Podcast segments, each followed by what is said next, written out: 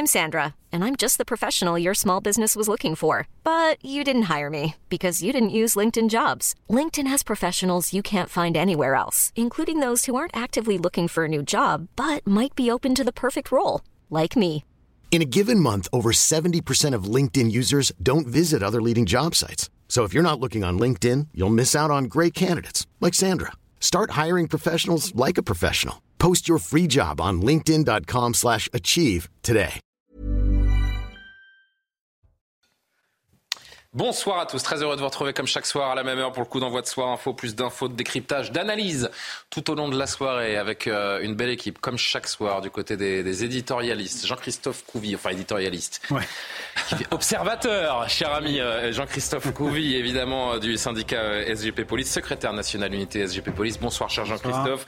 Du côté des éditorialistes, j'accueille Gabriel Cluzel, directrice de la rédaction de Boulevard Voltaire. Bonsoir Gabriel, les équipes des journalistes CNews ce soir, Amaury Bucco pour la police justice. Bonsoir Amaury, bonsoir Eric de Ritmaten pour l'écho. Johan Usaï qui fait son grand retour pour notre plaisir à tous pour la politique. Bonsoir à vous et bonsoir surtout d'abord à Maureen Vidal. Il est 22h, les grands titres de l'actualité de ce 19 septembre 2023. Bonsoir Julien, bonsoir à tous. La France n'accueillera pas de migrants de l'île de Lampedusa. Ce sont les mots du ministre de l'Intérieur Gérald Darmanin ce soir. Il a tenu à réaffirmer sa fermeté sur la question migratoire. En attendant, le transfert de près de 4000 migrants de l'île vers la Sicile continue, placés dans des centres d'accueil. Ils attendent de savoir s'ils sont ou pas éligibles au droit d'asile.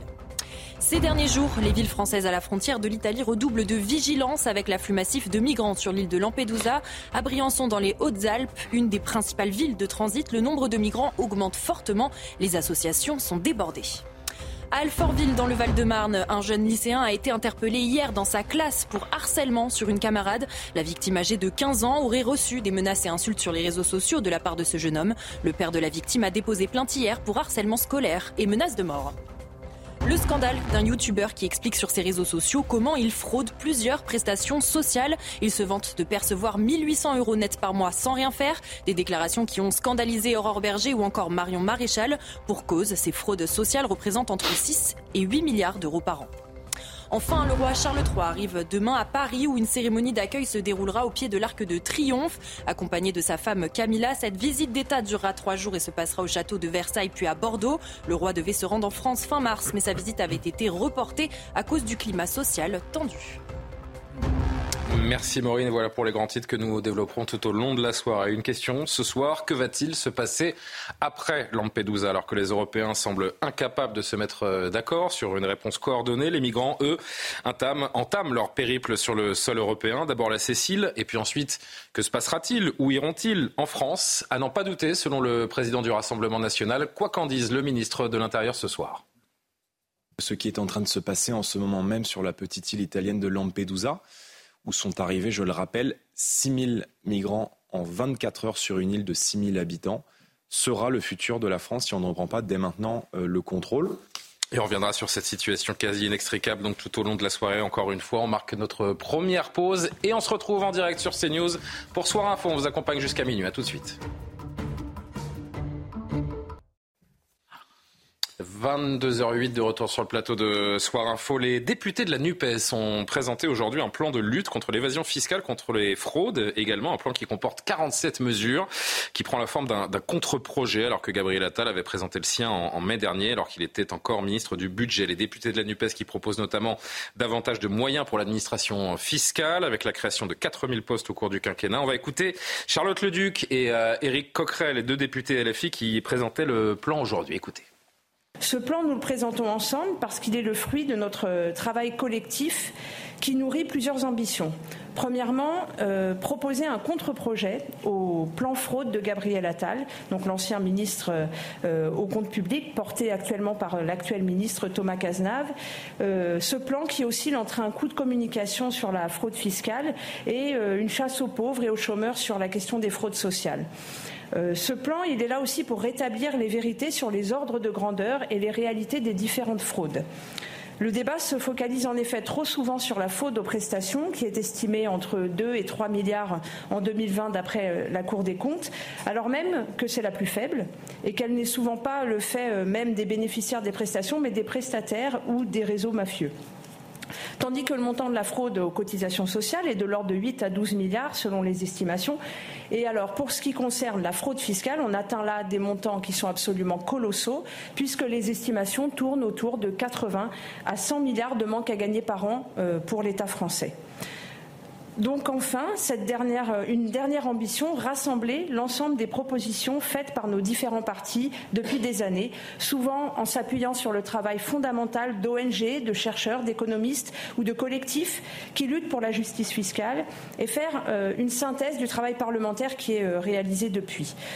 Tout cela nous permettant aussi de démontrer qu'une NUPES arrivée au pouvoir a un plan cohérent et ambitieux pour lutter contre l'évasion fiscale et les fraudes.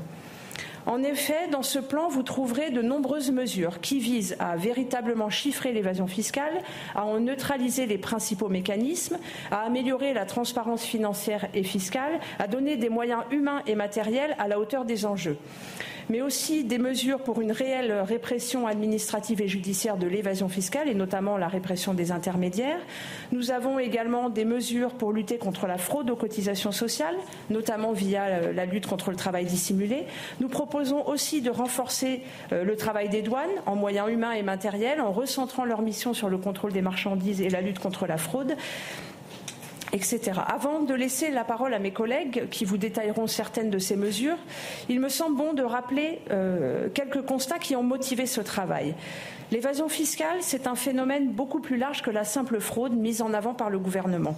Il n'est pas normal que des milliardaires et des grandes entreprises puissent échapper à l'impôt par des montages à la frontière de la légalité. La lutte pour la justice fiscale nécessite donc une action législative, tant au niveau national qu'européen. Il ne suffit pas de punir ceux qui trichent avec les règles du jeu. Lutter contre l'évasion fiscale, c'est aussi changer les règles du jeu pour punir ceux qui les utilisent pour éviter de payer leur juste part d'impôt. Les mauvais résultats du contrôle fiscal, seulement 15 milliards mis en recouvrement en 2021, découlent directement d'une absence de volonté politique. Le contrôle fiscal a perdu des moyens considérables face à des fraudeurs qui sont toujours plus armés. Il faut des moyens humains et matériels dans le contrôle fiscal et c'est ce que nous portons bien sûr dans ce plan. Donc euh, maintenant, je vais laisser la parole à Éric Coquerel, président de la Commission des finances. Merci, euh, merci de me donner la parole. Je prends la parole maintenant parce que je vais après à la création du Haut Conseil des finances publiques locales. Je ne pourrais pas rester à cette réunion. Premier, point, je voulais dire en introduction, on m'a demandé d'intervenir plus spécifiquement sur les entreprises. C'est que je suis particulièrement heureux de, ce travail euh, de la NUPES qui quelque part découle euh, de la décision d'avoir donné un, rapport d'information désormais annuel sur la question de l'évasion fiscale et en l'occurrence à Charlotte Leduc en tant que commissaire aux finances. Je crois que c'est un travail évidemment important euh, vu les recettes qui se dilapident via l'évasion fiscale. moi donc on m'a demandé d'intervenir spécifiquement sur les entreprises et à travers les entreprises on touche en réalité un domaine qui est plutôt sur le champ de l'optimisation dans la zone grise c'est-à-dire des choses qui sont à la limite parfois de la loi, mais qui, euh, dans les faits, euh, consistent finalement aussi à un évitement de l'impôt que théoriquement les entreprises devraient payer. Euh, j'ai fait un rapport d'information avec le rapporteur général Cazeneuve sur ce sujet, sur la différentielle de fiscalité dans les entreprises, et on s'aperçoit, la conclusion de ce rapport, c'est qu'en gros, les entreprises multinationales qui peuvent pratiquer les prix de transfert notamment, c'est-à-dire le fait de pouvoir déclarer un certain nombre d'activités dans des pays à prix à fiscalité privilégiée type Irlande et autres, évidemment, euh, du coup, euh, euh, ne payent pas les impôts qu'ils devraient payer au pays. Donc c'est sur ce sujet. Alors là, il y a trois domaines. Il y en a un, ce serait d'abord d'instaurer un impôt universel. Hein, c'est une solution qui nous a été soufflée par l'économiste Gabriel Zuckman. C'est assez facile. C'est éviter le système total. Total, en gros, c'est un quart de l'activité et du chiffre d'affaires en France et deux années de suite, zéro impôt sur sur les sociétés. Bon, là, ils en ont payé un peu, on ne sait pas exactement combien, tout simplement parce qu'ils disent que les activités de Total en France ne génèrent pas de bénéfices. Bon, nous, on est très dubitatif là-dessus. Euh, je ne vais pas m'étendre sur le pourquoi. Donc, l'idée, c'est d'avoir un correctif qui permet de recalculer un impôt en fonction aussi du prorata d'activité de chaque multinationale dans, le pays. Autrement dit, on regarde aussi le chiffre d'affaires pour éviter, éviter, euh, éviter ce genre de problème. Et là, c'est euh, au cœur non seulement d'une plus grande justice fiscale entre les entreprises, mais c'est des dizaines de milliards d'euros qui, à la clé, peuvent être récupérés à travers cette question de prix de transfert. Même si il y a des, travaux au niveau du pilier 1, pilier 2 au niveau international, nous sommes très dubitatifs sur les résultats de ces travaux et en tout cas, on pense qu'on doit prendre des décisions au niveau national sur ces questions. La deuxième chose, c'est d'imputer les revenus d'une holding à son propriétaire réel pour pouvoir soumettre ses revenus à l'IRPP. Alors ça, c'est simple. Vous avez peut-être vu euh, l'étude euh, de l'Institut des politiques publiques en juin dernier qui est sortie, faite avec Bercy, donc euh, qui ne peut pas être discutée, et qui montre que les 175 plus grosses fortunes de France, les milliardaires, payent en gros un impôt sur le revenu entre 0,01% et 2%. Bien. quels impôts ils payent? Ils payent simplement un impôt sur le revenu professionnel, puisqu'ils transfèrent une grosse partie de leur, de leur revenu vers le revenu professionnel, notamment à travers les holdings. Et comme vous le savez, le capital a été largement avantagé au niveau fiscal depuis des années, notamment avec la flat tax et autres, le bilan, c'est que par exemple, les 75 premières fortunes de France payent en gros, ont un taux d'imposition impôt personnel, impôt professionnel d'à peu près 25%. Bon, les 10% les plus fortunés dans ce pays ont un taux euh, d'impôt sur le revenu à peu près à 45%. Donc il y a un énorme différentiel sur lequel il est urgent d'intervenir. J'ai posé cette question au dialogue de Bercy.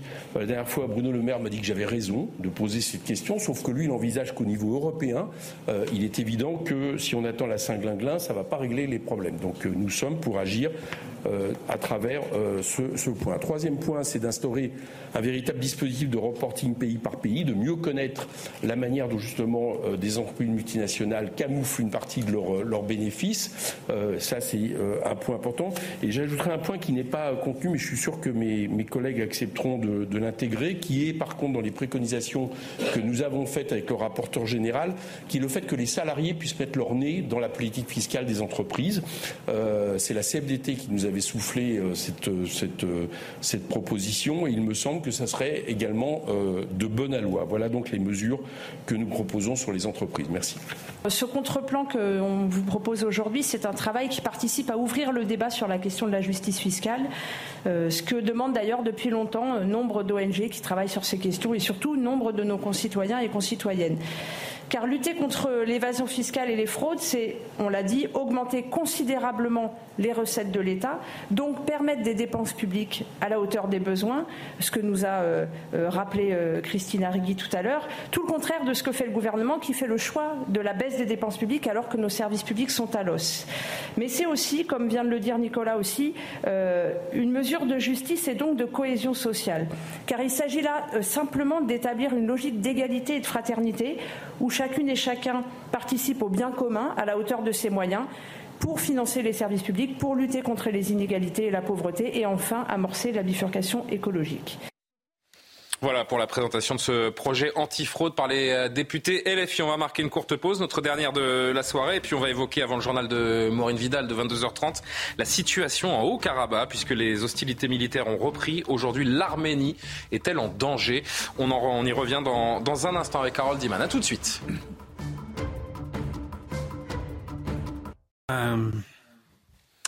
22h25, nous sommes de retour sur le plateau de Soir Info. L'occasion d'accueillir Harold Iman, spécialiste des questions internationales pour euh, CNews. Harold, l'actualité qui nous emmène au Haut-Karabakh, puisque les, hostilités ont repris aujourd'hui dans ce petit territoire situé entre la République d'Arménie et la République d'Azerbaïdjan. Le chef-lieu du Haut-Karabakh est sous les tirs de missiles, de drones azerbaïdjanais la France, les États-Unis, même la Russie tentent euh, d'arrêter les combats par euh, des moyens diplomatiques pour l'instant inefficaces. Harold, vous êtes allé euh, d'ailleurs dans le, dans le Haut-Karabakh. Vous suivez cette crise pour CNews. Aujourd'hui, l'un des belligérants risque-t-il de vaincre l'autre entièrement ou pas? Si la communauté internationale ne bouge pas, c'est certain que l'armée azerbaïdjanaise peut envahir la totalité du Haut-Karabakh, c'est-à-dire le point rouge que vous voyez sur la carte, puisque l'armée azerbaïdjanaise occupe déjà tout ce qui est en gris et déjà un morceau du rouge d'ailleurs. Donc euh, ce petit morceau de rouge, c'est une anomalie de l'URSS. Euh, c'était dans l'Azerbaïdjan, mais c'était peuplé d'Arméniens ethniques qui n'ont jamais voulu être dans l'Azerbaïdjan, ont toujours voulu se rattacher à l'Arménie. Donc vous voyez, l'Azerbaïdjan aujourd'hui euh, veut tout simplement digérer toute cette tache rouge et semble ne pas vouloir s'arrêter quoi qu'on fasse, quoi qu'on dise, et son armée est infiniment plus forte que celle de l'Arménie, même si l'Arménie est adossée vaguement à la Russie, qui la protège un peu, parfois, en envoyant des, des euh, soldats d'interposition qui ne font pas grand-chose. Euh, L'Azerbaïdjan a quand même l'armée turque qui l'aide logistiquement et en conseil.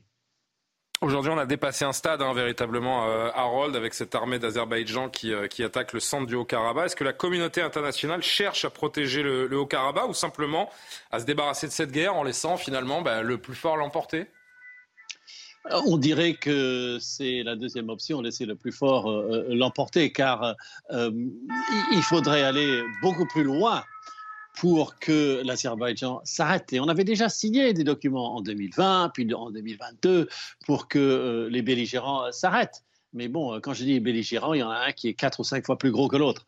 Euh, mmh. C'est l'Azerbaïdjan. Donc, euh, si on ne fait pas le minimum diplomatique, déjà, c'est plié. Si on fait le minimum diplomatique, ce qui est en train d'être fait par la France euh, et par les États-Unis, euh, et peut-être par la Russie, alors que les trois ne peuvent pas vraiment se coordonner avec Vladimir Poutine, mais objectivement, ils vont se coordonner quand même, eh bien là, on peut peut-être peut-être écarter pour cette fois-ci l'invasion complète de Stepanakert, la capitale, la prise par des soldats de l'armée de l'Azerbaïdjan.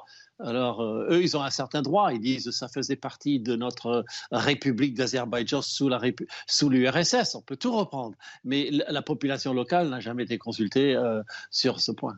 Merci beaucoup Harold Diman pour euh, ces, précisions. Peut-être juste un commentaire en, plateau. Gabriel Cluzel, l'heure est grave hein, pour euh, cette région du, monde. Le Haut-Karabakh, euh, comme État, pourrait être détruit, sa population transférée en, Arménie. C'est ce que Paris veut éviter, mais pour l'instant, les sanctions occidentales ou l'aide internationale sont au point mort. Oui, Paris peut l'éviter, mais veut l'éviter, mais le moins qu'on puisse dire, c'est qu'il y a une grande pusillanimité.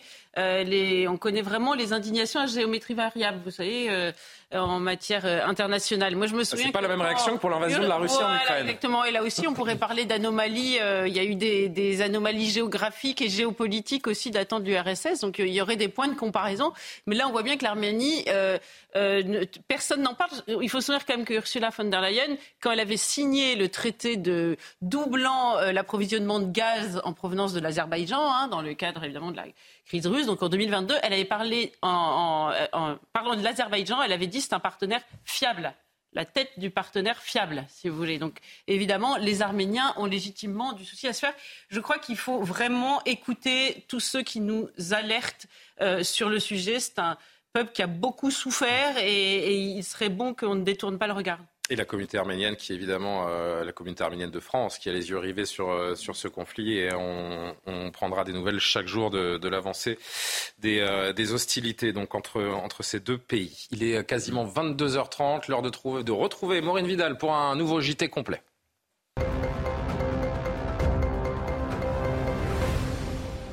Et elle a une cette phrase, Maureen Vidal, la France n'accueillera pas de migrants venant de l'île de Lampedusa. Une déclaration du ministre de l'Intérieur ce soir chez nos confrères de TF1 après s'être rendu à Rome et entretenu avec son homologue italien hier. Gérald Darmanin a tenu à réaffirmer sa fermeté sur la question migratoire. Écoutez. Alors la France n'accueillera pas euh, de migrants qui viennent de Lampedusa. La France euh, veut une position de fermeté. Il y a une immigration irrégulière en Europe, en France et en Italie qu'il faut combattre. Et ce n'est pas en accueillant plus de personnes qu'on va tarir un flux qui évidemment euh, touche nos capacités d'intégration. En revanche, nous avons dit à nos amis italiens que nous étions prêts à les aider pour reconduire des personnes dans euh, les pays euh, avec lesquels nous avons de bonnes relations diplomatiques. 60% des personnes qui sont arrivées à Lampedusa sont francophones. Il y a des Ivoiriens, il y a des Sénégalais qui n'ont pas demandé l'asile en Europe. C'est compliqué de, comprendre ce que le gouvernement veut véritablement. D'un côté, on a le chef de l'État qui rappelait il n'y a pas si longtemps que la France devrait prendre sa part concernant cette crise migratoire, et le ministre de l'Intérieur de l'autre qui, pour la deuxième fois en 48 heures, je crois, dit que la France ne prendra pas de migrants en provenance de Lampedusa. Oui, parce qu'Emmanuel, Macron aurait voulu respecter les accords européens qui prévoient effectivement une répartition des migrants. Mais on voit bien que ces accords sont, sont morts désormais, puisque l'Allemagne, euh, la première, a considéré qu'elle n'avait plus à recevoir sur son sol des migrants en provenance d'Italie, qu'elle avait déjà pris euh, suffisamment sa, part. Donc maintenant, on voit bien que les, les, gouvernements, le gouvernement français, mais les gouvernements européens sont soumis aussi à la pression populaire parce que les peuples européens, notamment les Français, disent très majoritairement qu'ils ne souhaitent pas accueillir euh, de nouveaux migrants euh, en, France. Ça, c'est extrêmement clair. Donc Gérald Darmanin, il le dit sous la pression populaire. Néanmoins, évidemment, quand il dit nous n'accueillerons aucun migrant, il fait une différence entre les migrants et ceux qui relèvent du droit d'asile, les réfugiés politiques. Il dit évidemment ceux qui relèvent du droit d'asile, nous les accueillerons. Ceux qui sont là pour une immigration économique, nous devons les, les renvoyer chez eux. Ce sont des paroles, naturellement, parce qu'on sait bien que renvoyer des migrants chez eux, c'est extrêmement compliqué, parce que les passeurs leur ont dit de jeter leur papier d'identité, euh, qu'on ne sait pas vraiment d'où ils viennent, que euh, quand ils ont entre 18 et 23 ou 24 ans, on leur dit qu'ils sont mineurs, etc. Donc c'est extrêmement compliqué. Euh, et on sait très bien que certains migrants viendront évidemment en France. Il y a les mots du ministre de l'Intérieur et puis évidemment, Maureen, cet afflux de migrants massifs en Italie depuis la semaine dernière et les conséquences, c'est qu'il y a beaucoup de villes françaises frontalières qui désormais redoublent de vigilance. Briançon, dans les Hautes-Alpes, est une des principales villes de transit pour les migrants qui arrivent d'Italie. Les policiers en arrêtent généralement une cinquantaine par jour. D'autres réussissent tout de même à passer à travers les mailles du filet. Soumaya Lalou et Stéphanie Rouquier. Ils ont passé la nuit à traverser les Alpes afin de rejoindre la France. Les pieds usés, l'estomac creux, ces migrants trouvent un peu de répit à Briançon. Et les Français aussi, ils respectent les migrants beaucoup même. Ils vont vous donner les manger, les habits, il y a beaucoup de, il y a beaucoup de trucs. Ils sont, ils sont bons avec nous. Ces cinq jeunes hommes viennent Attention tous de à vous. Parmi eux, certains ont entamé leur périple il y a trois ans. Ils ont traversé cinq frontières à la mer Méditerranée pour fuir les difficultés économiques de leur pays. Ma vie, c'est un danger. Je suis venu chercher l'argent pour que un jour je vais gagner pour moi. Tu vois, parce que ma famille n'avait rien. Ce périple long et périlleux est aussi coûteux pour ces Guinéens. Oui, oui, c'est un coup de cher, beaucoup même. 2000, 2000 et quelques eh, euros. À Briançon, ville de transit vers la France depuis l'Italie, les migrants ne restent que quelques jours, mais leur nombre augmente et les associations qui viennent en aide aux migrants sont submergées. Refuge solidaire a dû fermer une partie de ses locaux.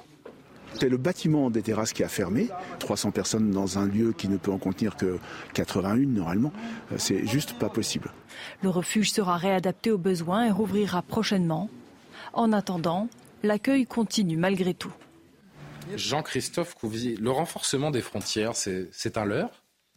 Alors c'est pas un leurre, mais en même temps, euh, j'allais dire. Chaque jour, des dizaines de migrants tentent leur chance et beaucoup y parviennent.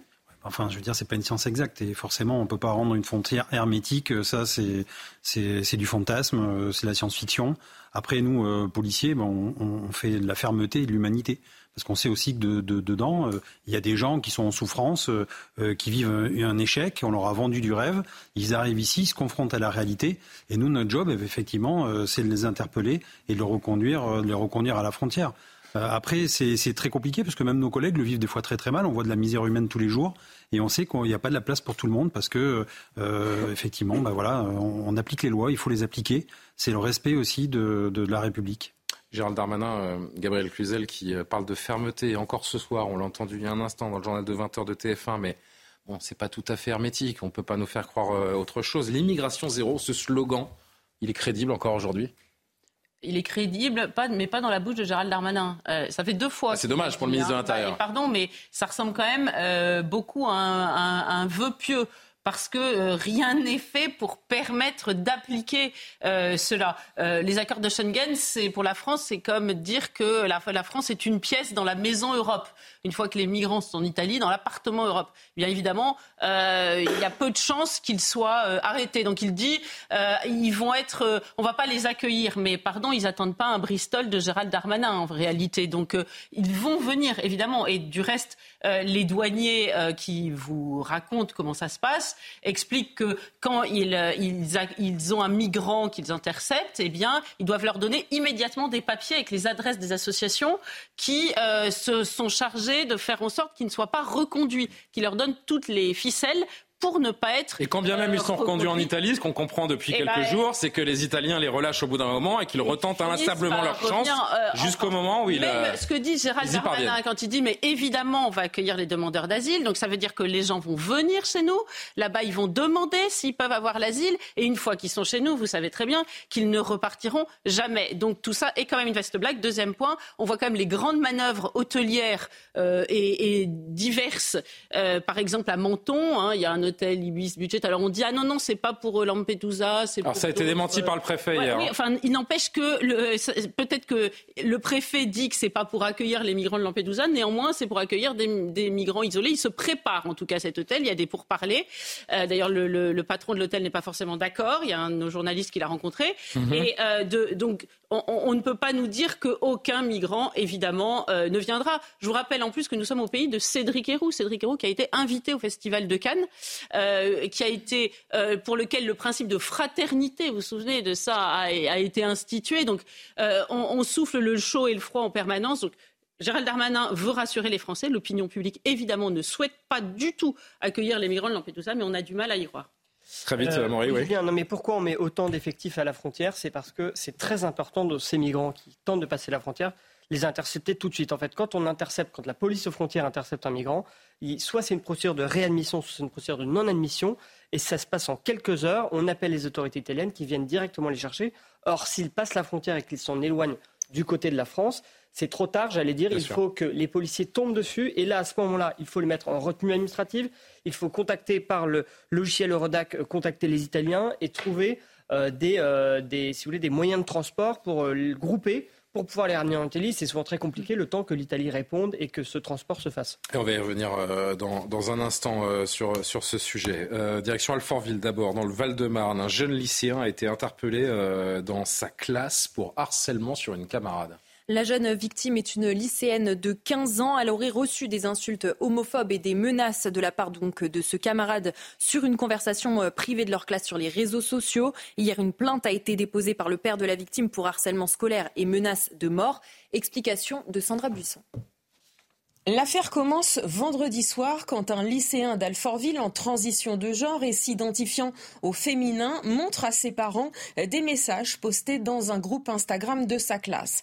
Dans la plainte qu'il a déposée euh, ce lundi, le père de l'élève cite certains des messages adressés à son enfant contenant des insultes homophobes et des menaces de mort. Un message fait notamment référence à Hitler et un autre dit qu'il mérite de mourir. Selon les premiers éléments fournis par l'élève, le harceleur aurait été rajouté dans le groupe Instagram de classe par un autre élève, car il est scolarisé dans un autre établissement d'Alfortville, dans un collège où les policiers euh, sont allés l'arrêter ce lundi dans sa classe après l'avoir identifié grâce à son euh, pseudonyme. On ne sait pas en l'état si ces deux jeunes se connaissent. Selon le jeune pris pour cible, deux autres personnes du groupe Instagram ont rigolé en réaction aux attaques le visant et deux autres ont semblé soutenir le harceleur. Avant d'aller porter plainte, les parents de l'élève ciblé par ces attaques avaient été reçus dans la matinée par la proviseure de son lycée pour lui expliquer la situation. La chef d'établissement leur a indiqué qu'ils pouvaient porter plainte et le rectorat indique qu'elle suit l'affaire. Et puis à la une également ce soir, la grande distribution qui refuse finalement la vente à perte de carburant. Ils vont s'en tenir à la vente de carburant à prix coûtant. Réunis aujourd'hui par Bruno Le Maire, les acteurs de la grande distribution disent non à sa proposition. Le gouvernement voulait éviter d'engager les finances publiques dans une nouvelle remise à la pompe. L'idée était donc de mettre fin pendant six mois à l'interdiction de vente à perte. Les distributeurs dénoncent une stratégie qui n'est pas tenable économiquement selon leurs mots. Un mot, euh, Éric de Maten, ça sent le gros camouflet quand même pour la Première ministre qui a lancé cette proposition euh, hier. Absolument, et tout le monde, sait- moi j'ai appelé tout de suite à la grande distribution à 14h, et euh, ils n'en revenaient pas, ils disaient comment peut-on nous proposer de la vente à perte? Enfin, qui accepterait ça? Alors peut-être que dans l'esprit de la Première ministre, ça allait booster... Bah, les consommateurs accepteraient, mais euh, c'est sûr que pour Oui. le marché, c'est compliqué. et- et deuxième grosse erreur, c'est Olivier Véran qui a dit que l'essence pourrait baisser de 50 centimes, ou 47 centimes précisément. hein. Donc euh, tout le monde s'est demandé ce qui se passait. Alors, À un moment, ils m'ont dit peut-être qu'on fera une journée euh, à, perte ou un week-end, vous voyez, un jour férié, voilà, maximum, maximum.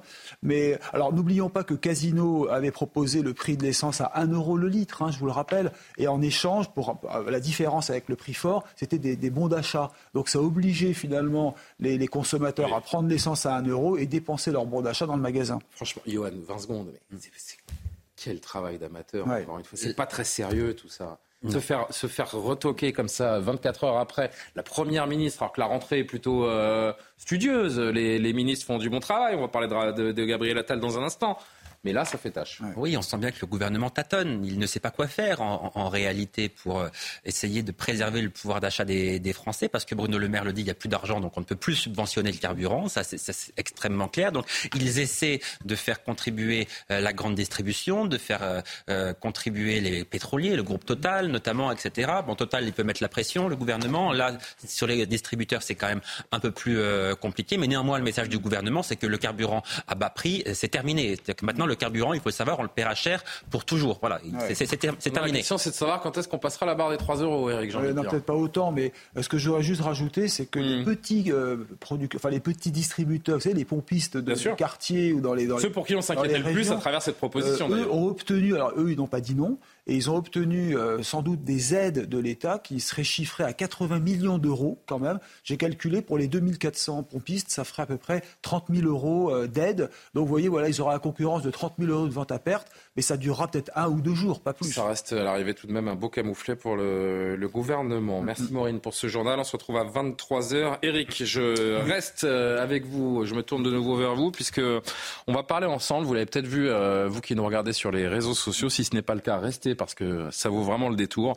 Cette vidéo sidérante, il s'agit d'une euh, arnaque aux aides sociales et en même temps une euh, dénonciation de notre système trop généreux. Alors Eric, euh, il y a un cynisme incroyable dans cette vidéo que vous avez vue également, bien sûr. Alors, je vais vous la présenter en quelques minutes, hein, dans quelques minutes, mais moi, j'ai été vraiment révolté et je trouve même abject qu'une personne puisse prendre la parole sur Internet pour vendre d'ailleurs ses services, parce que en vérifiant, ils vendent, ils vendent 300 euros, et qu'en plus de ça, ils méprisent euh, les travailleurs. Hein, quand il dit vous êtes tous des crétins parce que vous allez euh, travailler et payer des charges sociales, moi j'ai réussi à obtenir, vous allez l'entendre, j'ai réussi à obtenir des aides euh, pour handicap, un faux handicap grâce à des médecins véreux, et donc du coup je touche 1800 euros par mois à rien faire, et vous, idiot, vous continuez. En plus il dit, il emploie des mots de arabes, disons-le carrément, hein, et donc je trouve que c'est une provocation vraiment mais lamentable. J'étais vraiment révolté. Mais écoutez, il vaut mieux, vous comprendrez. Tous ces salariés là, tous ces crétins de salariés qui se lèvent le matin pour aller bosser, qui sont hypocrites, qui, qui, baissent leurs pantalons devant leur patron, tous ces crétins de salariés, et eh bien ces crétins de salariés, dans leur bulletin de paye, on enlève les cotisations sociales. Et ces cotisations sociales, elles payent mon AH, elles payent mon allocation adulte handicapé et mon allocation de solidarité spécifique, mon ASS. Donc tous ces crétins de salariés, ils vont bosser pour payer mes allocations. Eh ben les salariés, les salariés leur remercient déjà. Et euh, en fait, ce YouTuber profite du système et s'en vante. Alors il faut écouter la totalité, hein, parce que là, oui, je crois que c'est une vidéo qui fait presque il faut vraiment minutes. L'écouter hein, en totalité parce qu'il il, emploie, je le répète, des mots donc d'une langue étrangère. Alors euh, d'abord, je vais vous dire. Après, il, a le droit. Hein, non, mais enfin bon, moi je suis désolé, je suis en France, j'ai pas envie d'entendre des mots étrangers sur un, pour, pour YouTube. C'est pas le plus choquant dans la vidéo, euh, Eric. Bref, je vous laisse. Ça, ça oriente le discours, et c'est ça qui est scandaleux. Euh, il, il méprise les, les, femmes de ménage qui sont bien, qui malheureusement elles payent des charges sociales, et lui profite du système. N'oubliez pas que d'abord il vend sa, sa, sa, soupe, si on peut dire, mhm. et qu'à chaque clic, je crois qu'il y a plusieurs millions de personnes qui ont vu cette vidéo, il touche de l'argent. Donc c'est un mépris. Alors je vais vous donner les charges sociales, parce que heureusement qu'il y a des Français qui travaillent et qui se donnent du mal pour payer des charges sociales. On vous a montré hein, ce que ça représentait en, pourcentage. 28% de charges nettes sur votre salaire, 28% sur le salaire net. Ça c'est ce que vous payez vous salariés, et votre patron il paye 54%. Heureusement qu'il y en a. Et tout à l'heure, quand vous entendiez LFI, qui d'ailleurs dénonce la fraude fiscale, c'est facile de dénoncer la fraude fiscale. Bah, euh, non, mais n'empêche pas l'autre. Pourquoi je dis ça? Parce que bien sûr, on tape sur les patrons, c'est facile, et que la fraude fiscale, elle est due à quoi? Ce sont les pays extérieurs qui attirent des capitaux pour faire de l'optimisation. C'est pas à l'élite, ça existe. Mais la fraude sociale, elle est scandaleuse, je vais vous dire pourquoi. 17 milliards perdus chaque année en France et seulement 1,6 milliard récupérés. Et par ailleurs, si vous regardez ce qui, ce qui échappe aux, impôts, 30 milliards de fraude fiscale d'une manière générale euh, et, 20 milliards rien que pour la TVA, vous voyez un peu ce que ça représente comme, comme somme. Mais ce que je veux dire par là, c'est que l'État, alors quand, Gabriel Attal était euh, ministre des Comptes publics, il a dit qu'il allait doubler euh, la, mise, qu'il allait doubler la récupération des sommes, c'est-à-dire passer à 3 milliards d'euros. Je pense qu'il faut vraiment que le gouvernement euh, tape du poing. Et quand j'entends Aurore Berger dire zéro impunité, euh, on, va lancer un contrôle, j'espère que cette personne d'ailleurs sera, arrêtée tout simplement, parce qu'elle abuse du système. En tout cas, là, vraiment, la justice doit, doit jouer son rôle. les politiques à gauche évoquent rarement cette fraude sociale, pourtant, Eric. Mais elle l'évoque rarement parce que, je vous le disais, euh, c'est plus facile, surtout la politique de gauche, c'est plus facile de taper sur l'entreprise ou sur les chefs d'entreprise parce que eux, alors d'abord, c'est pas général, hein, il, faut, il faut lire le livre de, euh, Pierre Gattaz, l'ancien patron du MEDEF, hein, qui, qui parle de l'enrichissement, qui parle de l'argent, qui parle de comment les entreprises se battent pour faire vivre du monde. C'est ça qu'il faut voir. L'entrepreneuriat, ça fait vivre du monde. Alors qu'après, vous ayez des pays, je le rappelle, Jersey, si je ne me trompe, c'est quand même euh, proche de chez nous, vous pouvez faire de l'optimisation fiscale. L'Irlande, euh, vous avez une imposition à 10% sur les entreprises. Il y a des sièges d'entreprises françaises qui sont au Luxembourg ou à Amsterdam. Bon, voilà, cette optimisation fiscale, elle existe. Hmm. C'est vrai que c'est de l'argent qui échappe au fisc français. Mais la fraude sociale, celle-là, elle est vraiment scandaleuse parce que c'est aujourd'hui euh, notre argent, c'est notre système social, c'est des handicapés même qui ne toucheront peut-être pas cette somme alors qu'ils la mériteraient, des gens qui se battent pour avoir des aides qu'ils ne peuvent pas avoir, parce que le système est peut-être très mal fait et qu'il est temps, je pense, de faire le tri dans ces aides sociales qui sont trop généreuses en France. Vous en aviez gros sur la patate, Eric. Ah ben j'étais furieux. Non, non, mais je. J'étais furieux parce que quand vous payez vos charges. non, mais je, pense qu'on partage tous. Euh, on partage tous cet avis. Je voudrais juste qu'on voit deux tweets avant de faire réagir le, le plateau. Euh, Aurore Berger, la, la, ministre Aurore Berger, qui euh, a trouvé ça scandaleux également. Une vidéo d'un individu affirmant frauder les aides sociales tourne depuis hier soir sur les réseaux. Ma réponse est claire zéro impunité avec les fraudeurs. Un mot de. Euh, elle a diligenté un contrôle CNAF et MDPH. On va voir Marion Maréchal euh, également, alors que l'individu a été identifié, on verra les suites. Regardez cette vidéo, cet influenceur se vante de frauder l'allocation adulte handicapé, cumule 1800 euros sans rien faire sur le dos des travailleurs français. Et que rend cette fraude nous compte 50 milliards par an. Alors c'est pas 50 milliards Eric vient de le dire, c'est 17 milliards perdus en France chaque année, mais c'est une somme. C'est ça, euh, Gabriel, la, mentalité, euh, ces gens qui éprouvent une sorte de fierté à se faire de l'argent sur le dos des contribuables? Franchement, regardez cette vidéo en entier, il faut, il faut se pincer pour y croire. Hein. Euh, je l'ai regardée, de fait, elle, elle, elle, vaut le détour. je me souviens que, que, quand Charles Pratt dénonçait cette faute sociale, tout le monde écartait ça avec des pudeurs de rosière. On l'entendra dans le journal tout à l'heure d'ailleurs. C'est l'ironie, vous voyez, la justice immanente. C'est un fraudeur lui-même qui vient euh, lui donner raison. Parce que on, on, a passé un cap là. C'est une chose de frauder, mais le fraudeur. De le revendiquer, c'est autre chose. Mais là, il le revendique et il se sent tellement une, une impunité qu'il euh, propose ses services sur les réseaux sociaux, c'est-à-dire au vu et, au su de tous. Et en plus, il se permet euh, de mépriser, d'écraser de son mépris euh, ceux qui subviennent frauduleux, enfin non, qui subviennent à leurs besoins et eux euh, frauduleusement attirent ces, ces, revenus. Moi, ce qui me paraît extrêmement inquiétant, c'est qu'il y a un moment où le consentement à l'impôt, au principe de redistribution, ne va plus du tout passer. Comment voulez-vous que les gens C'est déjà un peu le cas. Mais évidemment, c'est les Français se disent, mais moi, je suis cocu es-tu content? On me demande l'année dernière de travailler deux ans de plus euh, pour ma retraite et pendant ce temps, on, entretient ce genre de type. Alors Aurore Berger réagit euh, euh, fortement, heureusement, mais le oh. problème est qu'on voudrait que ces gens-là soient bloqués en amont, évidemment.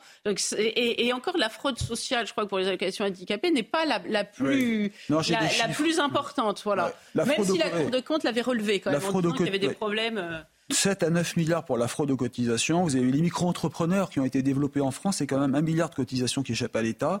Les APL, bien sûr, allocations handicapées, pensions versées à des retraités qui vivent à l'étranger. Hein. Selon la Cour des comptes, 30% seraient morts. Ils seraient morts depuis longtemps, mais ils touchent quand même leur retraite. Vous voyez, enfin, c'est vraiment sidérant. On marche sur la tête. Jean-Christophe Amaury qui voulait dire un mot. C'est vraiment, on est au degré zéro de la morale sociale. Degré zéro de la morale sociale. Une petite pensée pour, euh, pour mes collègues aussi enquêteurs euh, économiques et financiers, euh, où c'est pas du tout la priorité du gouvernement d'ailleurs, puisque les pauvres, ils cherchent toujours à, faire des affaires et, la hiérarchie leur dit non, non, ça nous intéresse pas, c'est trop long, ça nous rapporte rien. Nous, ce qu'on veut, c'est du chiffre, c'est des stupes, c'est les violences intrafamiliales, etc., etc. Alors qu'en fait, il y a un vrai, une vraie, j'allais dire, lutte pour récupérer cet argent. on a mis le pays à feu et à sang pour économiser 7 à 8 milliards euh, de déficit, soi-disant, pour les retraites, alors qu'en fait, il y a 20 milliards à aller chercher en mettant un peu plus de personnes et d'humains. Euh, juste pour, Comment en 2023, avec tous les outils de contrôle, toutes les technologies, il peut encore y avoir des gens qui fraudent socialement dans ce pays Franchement, je... Si les effectifs en 2021, par exemple, les derniers chiffres que j'ai, la DGFIP, ils avaient 10 373 agents de contrôle. En 2017, ils étaient 12 000. Donc en fait, on voit qu'on diminue les agents de contrôle, soi-disant qu'on contrebalance. C'est une invitation à la fraude. Quasiment. Ah bah, et après, on, pousse des cris d'orfraie, euh, on fait de la, du ventilation, de la ventilation euh, publique en disant oui, mais quand même, c'est pas normal, c'est scandaleux. Voilà, écoutez. Euh, vraiment parce qu'on passe à Johan. Non, ce qui est fou, c'est que cette personne, non seulement se vante de faire ça, mais vend des formations à des gens. C'est-à-dire qu'il y a des gens qui sont prêts à payer 900 euros pour 300, 300. 300 euros, pardon, excusez-moi. Pour arnaquer les gens à frauder, ouais. Non, mais ça veut dire qu'il fait ça parce qu'il y a un marché, en fait. Qu'il y a ah des gens qui sont prêts à, faire leur travail, ça va être d'arnaquer les autres. Ça faux. Une vidéo qui a fait beaucoup, beaucoup réagir ces, ces dernières heures. Johan Usaï, je me tourne vers vous. Tout autre euh, sujet, on parle de la politique gouvernementale du harcèlement. Il s'est passé quelque chose d'inédit aujourd'hui hmm. dans notre pays. Un adolescent de 14 ans a été interpellé par la police en pleine classe, enfin par les gendarmes, pardonnez-moi. Il est soupçonné donc d'être l'auteur d'un harcèlement et il a été placé en garde à vue. Oui, les faits se sont passés dans, un collège d'Alfortville. On est là dans le Val-de-Marne, en, région parisienne. Hier matin, les parents d'un adolescent se rendent au commissariat de la ville. Ils veulent déposer une main courante contre un, élève de, de 15 ans scolarisé dans un autre établissement pour avoir harcelé leur, leur fille, un harcèlement notamment avec des insultes homophobes, mais également avec euh, plusieurs incitations au, suicide. Tout ça se passe sur les réseaux sociaux. Les policiers prennent l'affaire très au sérieux. Ils préviennent immédiatement le proviseur du lycée et dès l'après-midi, eh ils vont interpeller l'élève en pleine classe, en plein cours, devant ses camarades de classe. Écoutez le, le témoignage justement d'une des camarades de classe de l'élève interpellé. Il y a la police qui est rentrée et ils ont, ils ont demandé le nom de la personne en question. Et elle, est venue, ils l'ont euh, interpellée en, en, lui mettant les menottes et ils lui ont dit euh, on vous arrête pour harcèlement et menace de mort. Ils sont tous choqués, il y en a qui rigolaient, il y en a qui ne savaient pas trop comment réagir. Mais euh, après, chacun avait sa réaction par rapport aux événements. on ne sait pas, c'était sur les réseaux sociaux que ça s'est passé, ça s'est passé sur Instagram apparemment et on ne sait pas du tout qui c'est. On suppose que ça doit être un collégien ou un lycéen, mais on ne sait pas du tout je rectifie, c'est bien la police nationale qui a arrêté ce, jeune homme. Cette interpellation, elle intervient alors Gabriel Attal a fait de la lutte contre le harcèlement sa priorité. On l'a bien compris ces derniers jours. C'est la preuve qu'avec la volonté politique, encore une fois, on a l'impression de se répéter, mais quand il y a de la volonté, il y a des actes et les choses changent. Oui, absolument. C'est vrai que c'est une scène qui était inimaginable il y a encore euh, quelques semaines. C'est l'exemple qui montre, vous avez raison, que quand on veut agir, eh bien, il est possible de, le faire. Alors là, évidemment, ce sont cinq policiers, a priori, qui sont rentrés dans cette salle, qui ont passé les, menottes à l'élève euh, harceleur. Alors on peut trouver que c'est exagéré, naturellement, mais en tout cas, il y a eu, une, réaction qui n'aurait pas eu lieu il y a encore quelques semaines et peut-être même euh, quelques jours. L'exemple est, symbolique, mais il ne faudra évidemment pas qu'on en reste au, symbole. Il faut que ce soit un réflexe d'action immédiate qui perdure dans le temps. Peut-être pas de cette nature-là. On n'est pas obligé d'envoyer cinq gendarmes, évidemment, euh, dans, une classe dès qu'il y a un élève euh, harceleur. Mais en tout cas, ça montre qu'il y a une volonté forte de la part du pouvoir politique et de Gabriel Attal, une volonté qu'on n'avait jamais connue jusqu'à présent. Il y a eu un enchaînement de drames quand même dans les établissements scolaires ces dernières semaines et ces derniers mois qui ont évidemment choqué euh, toute la France. Et je vous rappelle qu'hier, Gabriel Attal a promis un électrochoc à tous les niveaux dans la lutte contre le harcèlement scolaire. L'électrochoc a eu lieu, euh, Jean-Christophe Couvi, c'est une certitude. Euh, est-il proportionné, selon vous? Bah, Écoutez, euh, moi je trouve que c'est très bien. Cinq policiers qui bah, rentrent en place pour interpeller un gamin de 14 déjà, ans. Déjà, les policiers n'en rentrent pas sans réquisition. Donc en fait, ils avaient l'accord du chef de, bien sûr, bien sûr, du chef d'établissement, parce que c'est comme ça que ça marche. Et je trouve qu'à un moment donné, si on veut rétablir l'autorité, il faut aussi que l'autorité se déplace sur le lieu des infractions.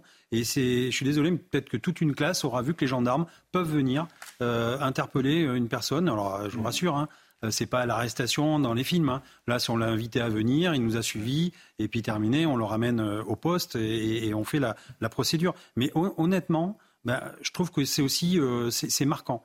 Et ces jeunes-là, après, avec de l'explication, parce qu'il faut aussi apprendre à se justifier. Si vous voulez, c'est vrai qu'en France, on a, on a la, loi qui est très verticale. C'est-à-dire qu'on on applique la loi et on ne justifie jamais de pourquoi, comment euh, on, on, applique cette loi. Et je trouve que ça fait partie de la pédagogie derrière de dire, voilà, cette personne est soupçonnée de faits très graves, menace de mort, les gendarmes se sont déplacés, l'ont interpellé, et il va y avoir une, une effectivement... Une, euh, l'affaire va être suivie euh, et on va pouvoir voir à la fin ce qui est vrai, pas vrai, c'est à charge et à décharge. On arrive à arrêter en, en plein cours, Gabriel. C'est ce qu'on appelle euh, la méthode radicale. C'est ce qu'il fallait. Euh, tant mieux si ça lui sert. Vous trouvez ça proportionné, vous puisque, bah, écoutez, j'espère qu'il n'y a pas eu d'erreur judiciaire déjà, parce que effectivement, c'est un peu brutal, même si j'entends bien que les méthodes ne sont pas tout à fait celles que l'on a avec des gangsters, mais c'est vrai que c'est un peu rude, mais tant mieux si ça lui sert de leçon. Mais il me semble et, et, et, qu'aujourd'hui, euh, il faut s'interroger sur l'ensauvagement quand même de notre société et se demander comment des enfants en viennent à être arrêtés en classe pour comment on en est arrivé là? À quel moment on a laissé l'enfant roi devenir l'enfant tyran? Un petit monstre, vous voyez, euh, euh, l'éducation euh, bienveillante dans son côté, dans son mauvais côté. Vous savez, ce qu'il y, y, a tout un débat autour de l'éducation bienveillante, bien sûr, l'enfant roi bienveillante, mais la, bienveillance, c'est justement de mettre un cadre. Eh bien, peut-être qu'il faut revenir à, la base et poser des, des fondements d'éducation qui n'existent plus, sinon on va finir par les arrêter à la crèche. Hein. Moi, je vous le dis, hmm. parce qu'il n'y a pas de raison que ça s'arrête. Donc, il faut vraiment revenir à, une éducation serrée. Il suffit de lire Norbert Elias. Il explique très bien comment les mœurs ont hmm. été contenues par une espèce de corset moral qui s'appelle l'éducation, tout simplement. Alors, deux choses, effectivement. D'abord, pour rebondir sur ce que dit euh, Gabriel, il est vrai qu'il y a un aspect éducation, naturellement, de la part des, familles, des parents qui sont responsables de leurs enfants. Mais l'éducation nationale aussi a un rôle de prévention à, à jouer. Et on sait que Gabriel Attal veut s'inspirer des pays nordiques, notamment de la Finlande qui a mis en place euh, ce qu'on appelle des cours d'empathie. C'est-à-dire que dans chaque classe, il y a des jeux de rôle où des élèves jouent les harceleurs, d'autres jouent les harcelés. Et de cette manière-là, on peut comprendre ce que vit chaque individu. Euh, il y a aussi des vidéos qui sont projetées pendant les classes et ça produit des résultats qui sont absolument stupéfiants puisque le nombre de harceleurs a été divisé par trois en l'espace de seulement euh, quelques années. Premier point, donc pour rebondir sur ce que disait Gabriel. la deuxième chose, c'est qu'il y a des personnes qui sont choquées par la manière dont l'arrestation s'est produite. Vous, vous, en parliez. Euh, cinq policiers, les menottes en pleine classe, etc. Et parmi les premiers choqués, eh bien, la, la responsable des parents d'élèves de cet établissement. Écoutez. Choqué deux gamins, c'était la force des policiers. Cinq dans une classe, sincèrement, c'est choquant. Déjà, quand on voit un policier avec euh, sa tenue et tout, ça, ça choque. Alors, cinq pour embarquer un gamin de 14 ans, je pense qu'ils auraient pu faire autrement. Ils auraient pu faire autrement, dit, euh, oui, mais alors, cette dame. Je peux, alors, voir un policier en tenue. Non, mais il faut savoir ce qu'on veut. Soit on veut un électrochoc, des mesures radicales, soit. C'est sûr. C'est choquant. Mais en fait, le policier fait partie de la cité. Il faut peut-être aussi expliquer aux gens. Encore une fois, on n'est pas arrivé les armes à la main. On est arrivé, on montre l'autorité. Si on reprend pas cette autorité, alors bien sûr que tout choque euh, en France. Tout est choquant. De toute façon, dès qu'on fait quelque chose, c'est choquant. On est toujours dans le, dans le feu de la. Non, mais vous pouvez entendre qu'un adolescent de 14 ans arrêté en plein cours. C'est quel adolescent Non, mais cet adolescent était connu. Enfin voilà, encore une fois, c'est suivi des menaces de mort. Hein. Bien sûr que les. Non, mais je dis pas le contraire. Et encore une fois, je suis pas en train d'émettre un avis. Mais on peut entendre, on peut entendre qu'une partie de la population se dise est-ce que c'est la bonne méthode d'aller chercher des enfants derrière, en classe. Derrière l'adolescent, il y a aussi des parents. Et j'aimerais bien avoir aussi le, cursus de ses parents. Moi, le week-end dernier, je discutais, bah ouais, des clubs de foot, on discute avec des parents. Mhm. Il y en a un qui me dit, bah écoutez, euh, moi, mon fils, euh, il est homosexuel.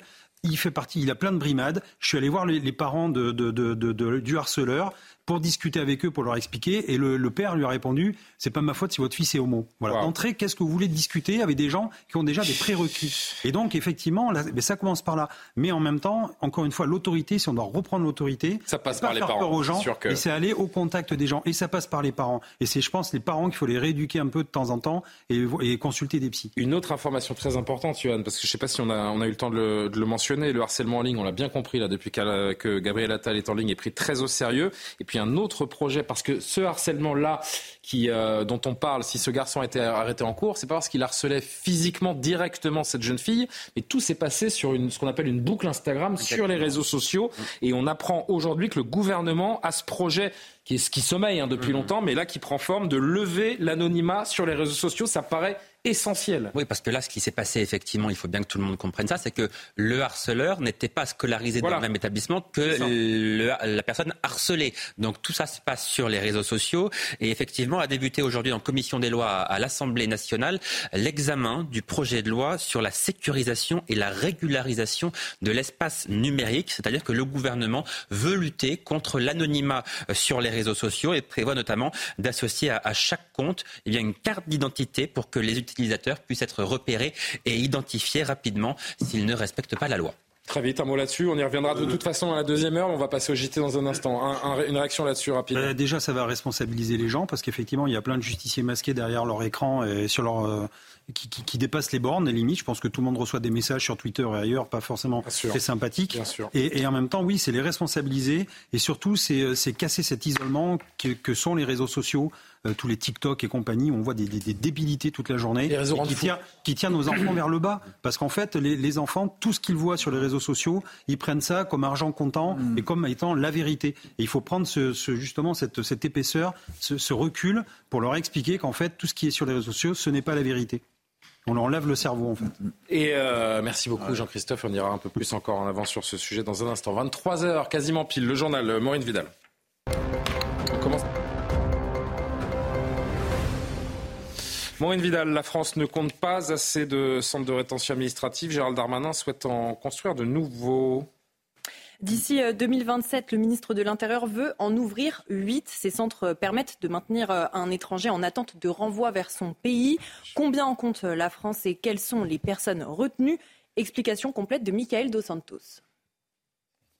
Ah, de migrants qui viennent de Lampedusa. La France veut une position de fermeté il y a une immigration irrégulière en Europe, en France et en Italie qu'il faut combattre. Et ce n'est pas en accueillant plus de personnes qu'on va tarir un flux qui évidemment euh, touche nos capacités d'intégration. En revanche, nous avons dit à nos amis italiens que nous étions prêts à les aider pour reconduire des personnes dans euh, les pays euh, avec lesquels nous avons de bonnes relations diplomatiques. 60% des personnes qui sont arrivées à Lampedusa sont francophones. Il y a des Ivoiriens, il y a des Sénégalais qui n'ont pas demandé l'asile en Europe. Voilà, pardon pour euh, l'information. C'est évidemment Gérald Darmanin qui était au journal de 20h de TF1 et qui précisait qu'aucun euh, migrant en provenance de Lampedusa ne serait accueilli sur le sol français. On en a discuté euh, il y a un instant et on en reparlera dans quelques minutes. Justement, près de 4000 migrants de Lampedusa ont été transférés vers la Sicile pour soulager cette petite île italienne. Ils sont envoyés dans des centres d'accueil en Italie et en Sicile par les autorités italiennes. Alors, où ils attendent une réponse, sont-ils ou pas éligibles à la demande d'asile. Une équipe de CNews a suivi une traversée euh, d'où viennent ces migrants. Qu'attendent-ils de l'Europe? Le reportage est signé Thibault Marcheteau, Régine Delfour et Adrien Spiteri. Assis sur leur sac, ces migrants patientent sous ces tentes de la Croix-Rouge italienne avant d'embarquer à bord d'un ferry, direction la Sicile. Depuis plusieurs jours, l'île de Lampedusa est saturée par cet afflux massif de migrants. Ils viennent pour la plupart d'Afrique de l'Ouest. J'ai marché du Burkina, du Burkina au Niger, du Niger à Tamaracet, de Tamaracet à Nagérie, de Nagérie en Tunisie. Une traversée depuis la Tunisie payée 600 000. 600 000 quoi? Oui, c'est fois. Soit plus de 900 euros. Dans le ferry, la fatigue est bien visible. 9 heures de trajet les attend. Mohamed vient du Burkina Faso. Il nous explique les raisons de sa venue en Europe protection internationale. Voilà pourquoi je suis là. Là où je suis, je me sens pas. Je suis un peu chez nous. À chaque fois, il y a la guerre, tout ça. Avec le terrorisme, voilà pourquoi j'ai décidé de, de quitter chez moi. Mohamed dit vouloir rester en Italie. D'autres assurent vouloir rejoindre le Royaume-Uni.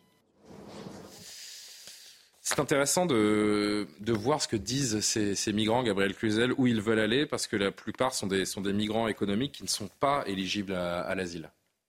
Euh, mais c'était quand même un secret de polichinelle, pardon, mais beaucoup de personnalités de tous bords politiques le savent et le disent euh, entre haut et bas quand on leur pose la question. Évidemment que euh, la plupart sont des réfugiés euh, économiques qui, viennent de pays qui ne sont absolument pas en guerre, mais on sait qu'aujourd'hui, on, peut demander l'asile pour d'autres motifs. C'est-à-dire qu'une femme, par exemple, peut dire bah, Moi, je suis menacée d'excision, donc on est censé aujourd'hui la protéger. Un homme peut dire bah, Moi, je suis homosexuel, je suis en danger dans mon pays, donc on est censé le protéger. Donc en fait, même l'asile politique, c'est un tonneau des Danaïde.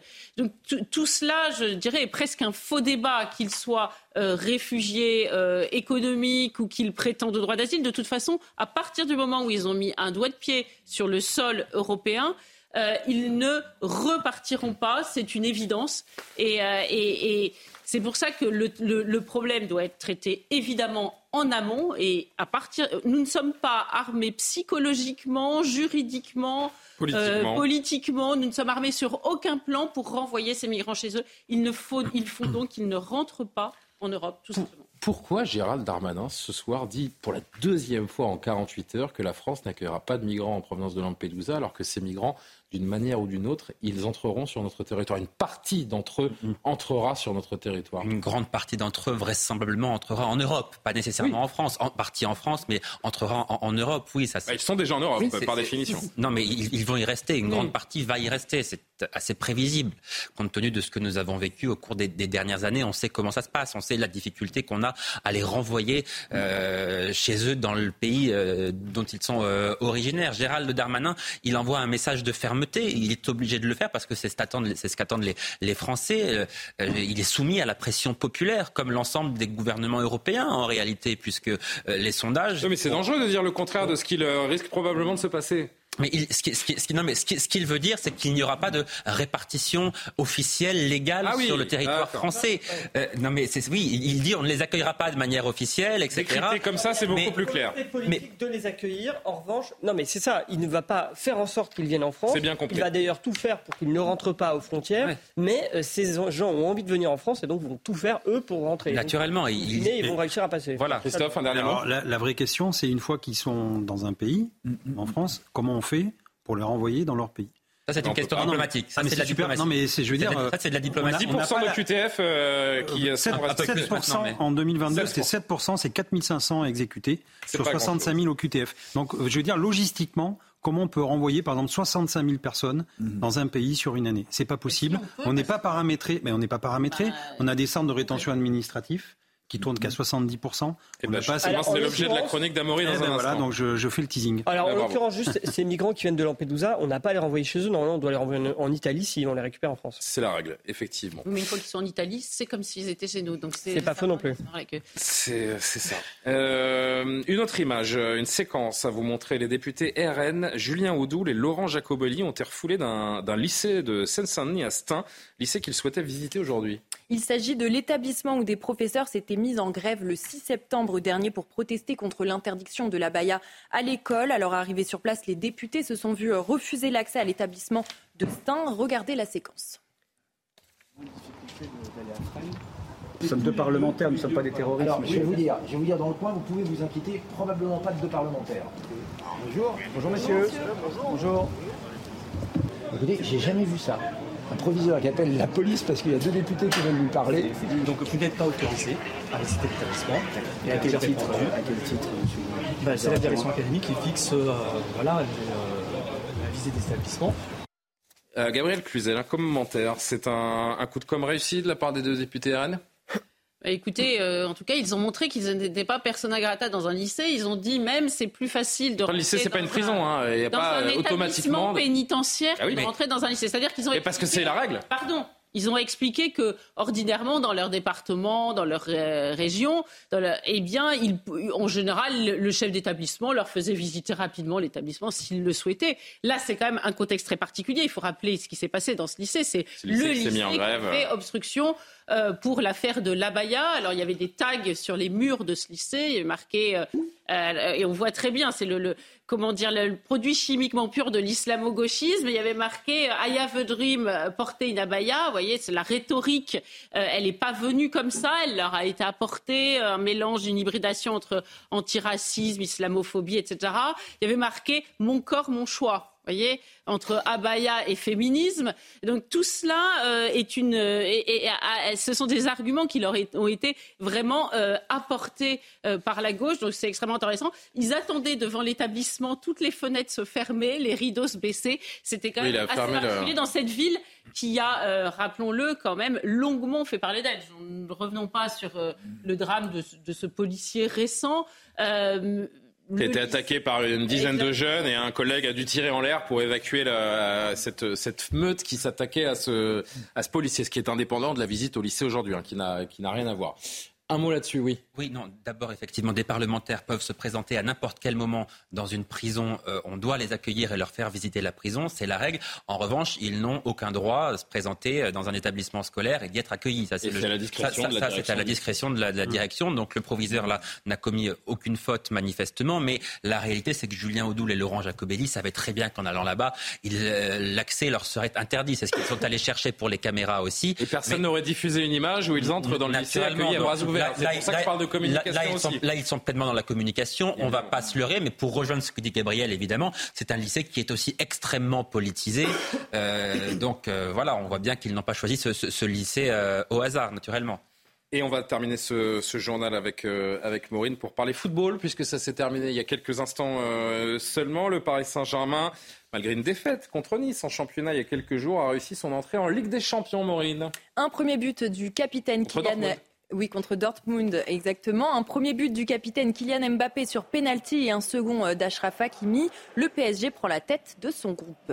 Kylian Mbappé qui a laissé le brassard ce soir à Marquinhos. C'est Marquinhos qui le portait. Kylian Mbappé qui transforme ce penalty. Le gardien est parti du bon côté, mais ça va trop vite pour euh, le gardien allemand. Et puis c'est Ashraf Hakimi qui va nous proposer un magnifique enchaînement crochet extérieur pied droit.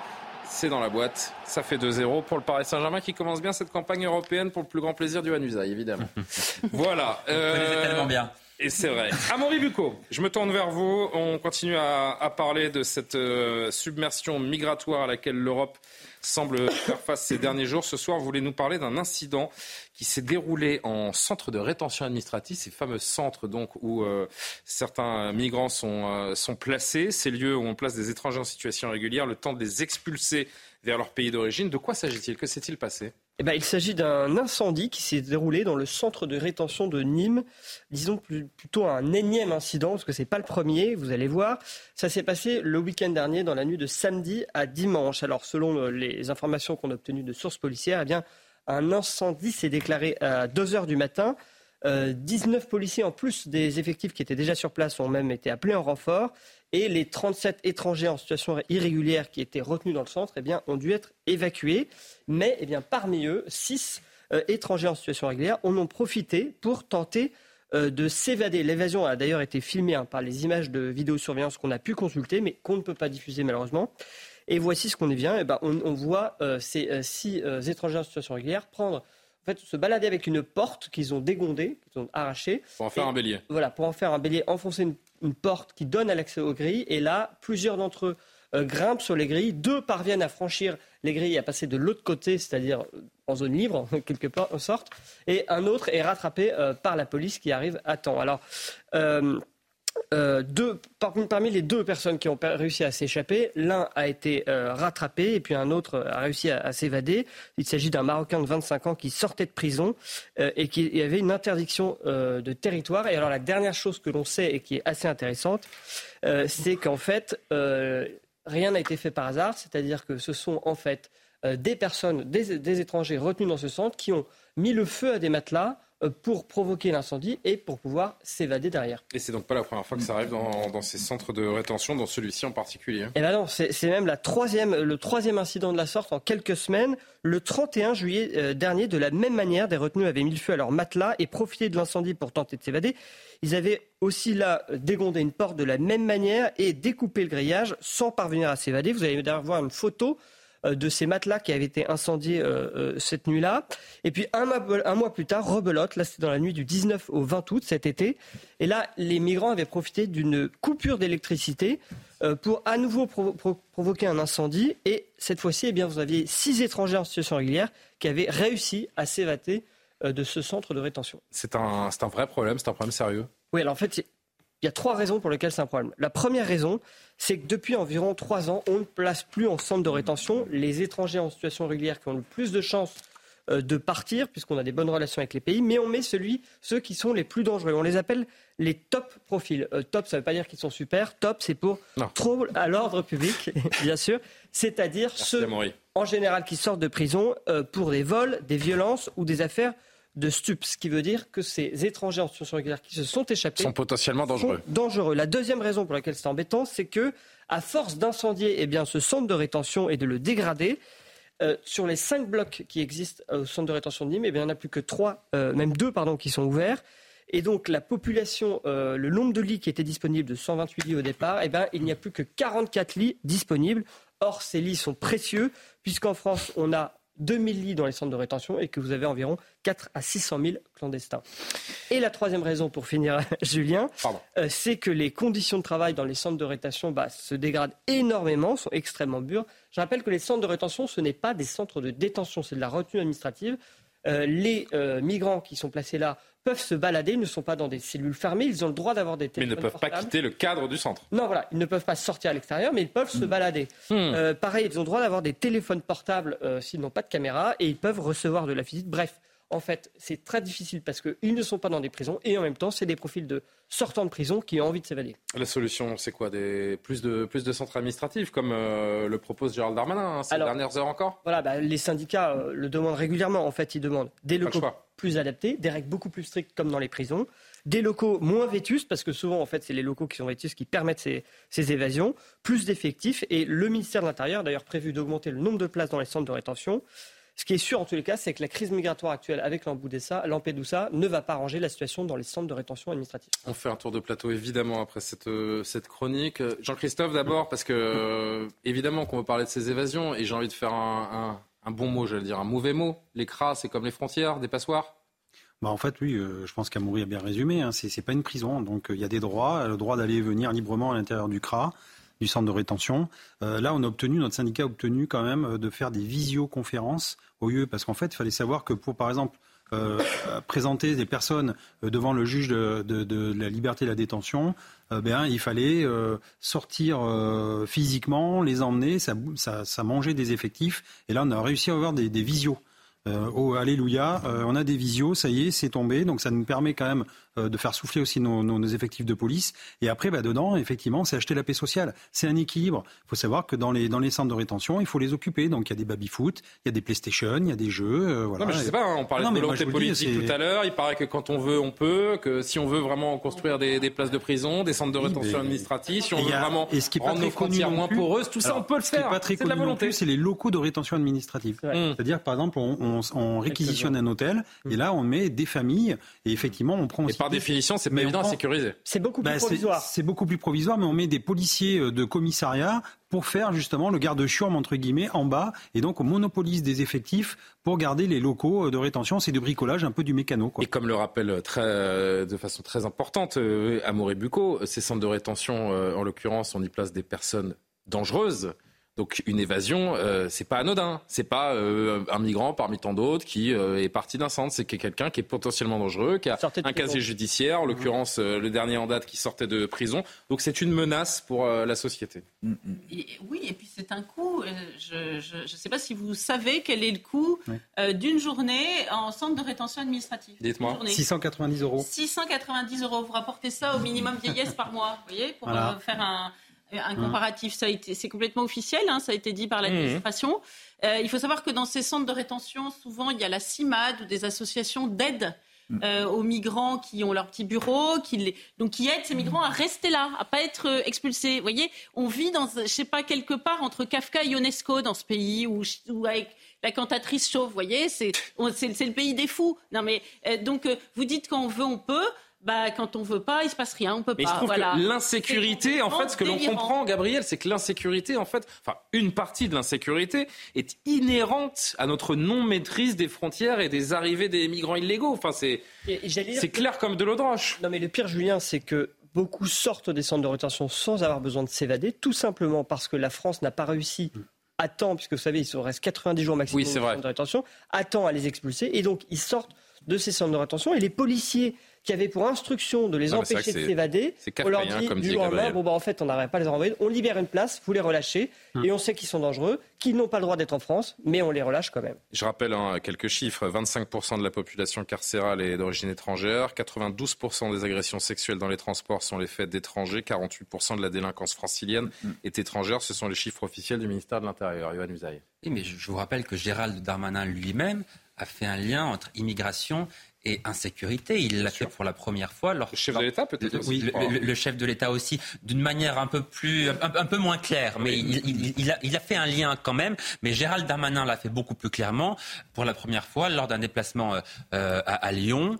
Et euh, effectivement, il a dit que l'immigration était responsable, notamment dans les transports en commun, mais pas seulement, d'une partie de la, de la délinquance. Il y a évidemment une surreprésentation des personnes étrangères dans euh, la délinquance que connaît no- notre, notre pays. Donc le ministre de l'Intérieur lui-même euh, fait ce lien. C'est- la première fois que ça, ça se fait hein, à un tel niveau politique dans, dans notre pays. Oui, mais pourquoi- Alors expliquez-nous pourquoi il est dans le déni. Il a été complètement dans le déni avec les émeutes. Ça, il faut lui poser la question. Alors que Je- la note ah. interministérielle qui a Oui. suivi a montré euh, tout le contraire de ce qu'il avait prétendu. Pour rester sur ce sujet, Gabriel, la situation actuelle, elle est quand même extrêmement complexe parce que une fois que ces gens sont arrivés, quel que soit le moyen par lequel ils sont arrivés, que ce soit une immigration de confort ou une immigration euh, qui est, euh, pour laquelle ils ne peuvent pas faire autrement, ces gens sont là et il y a un devoir de, de solidarité. Comment est-ce qu'on est solidaire sans pour autant les accueillir?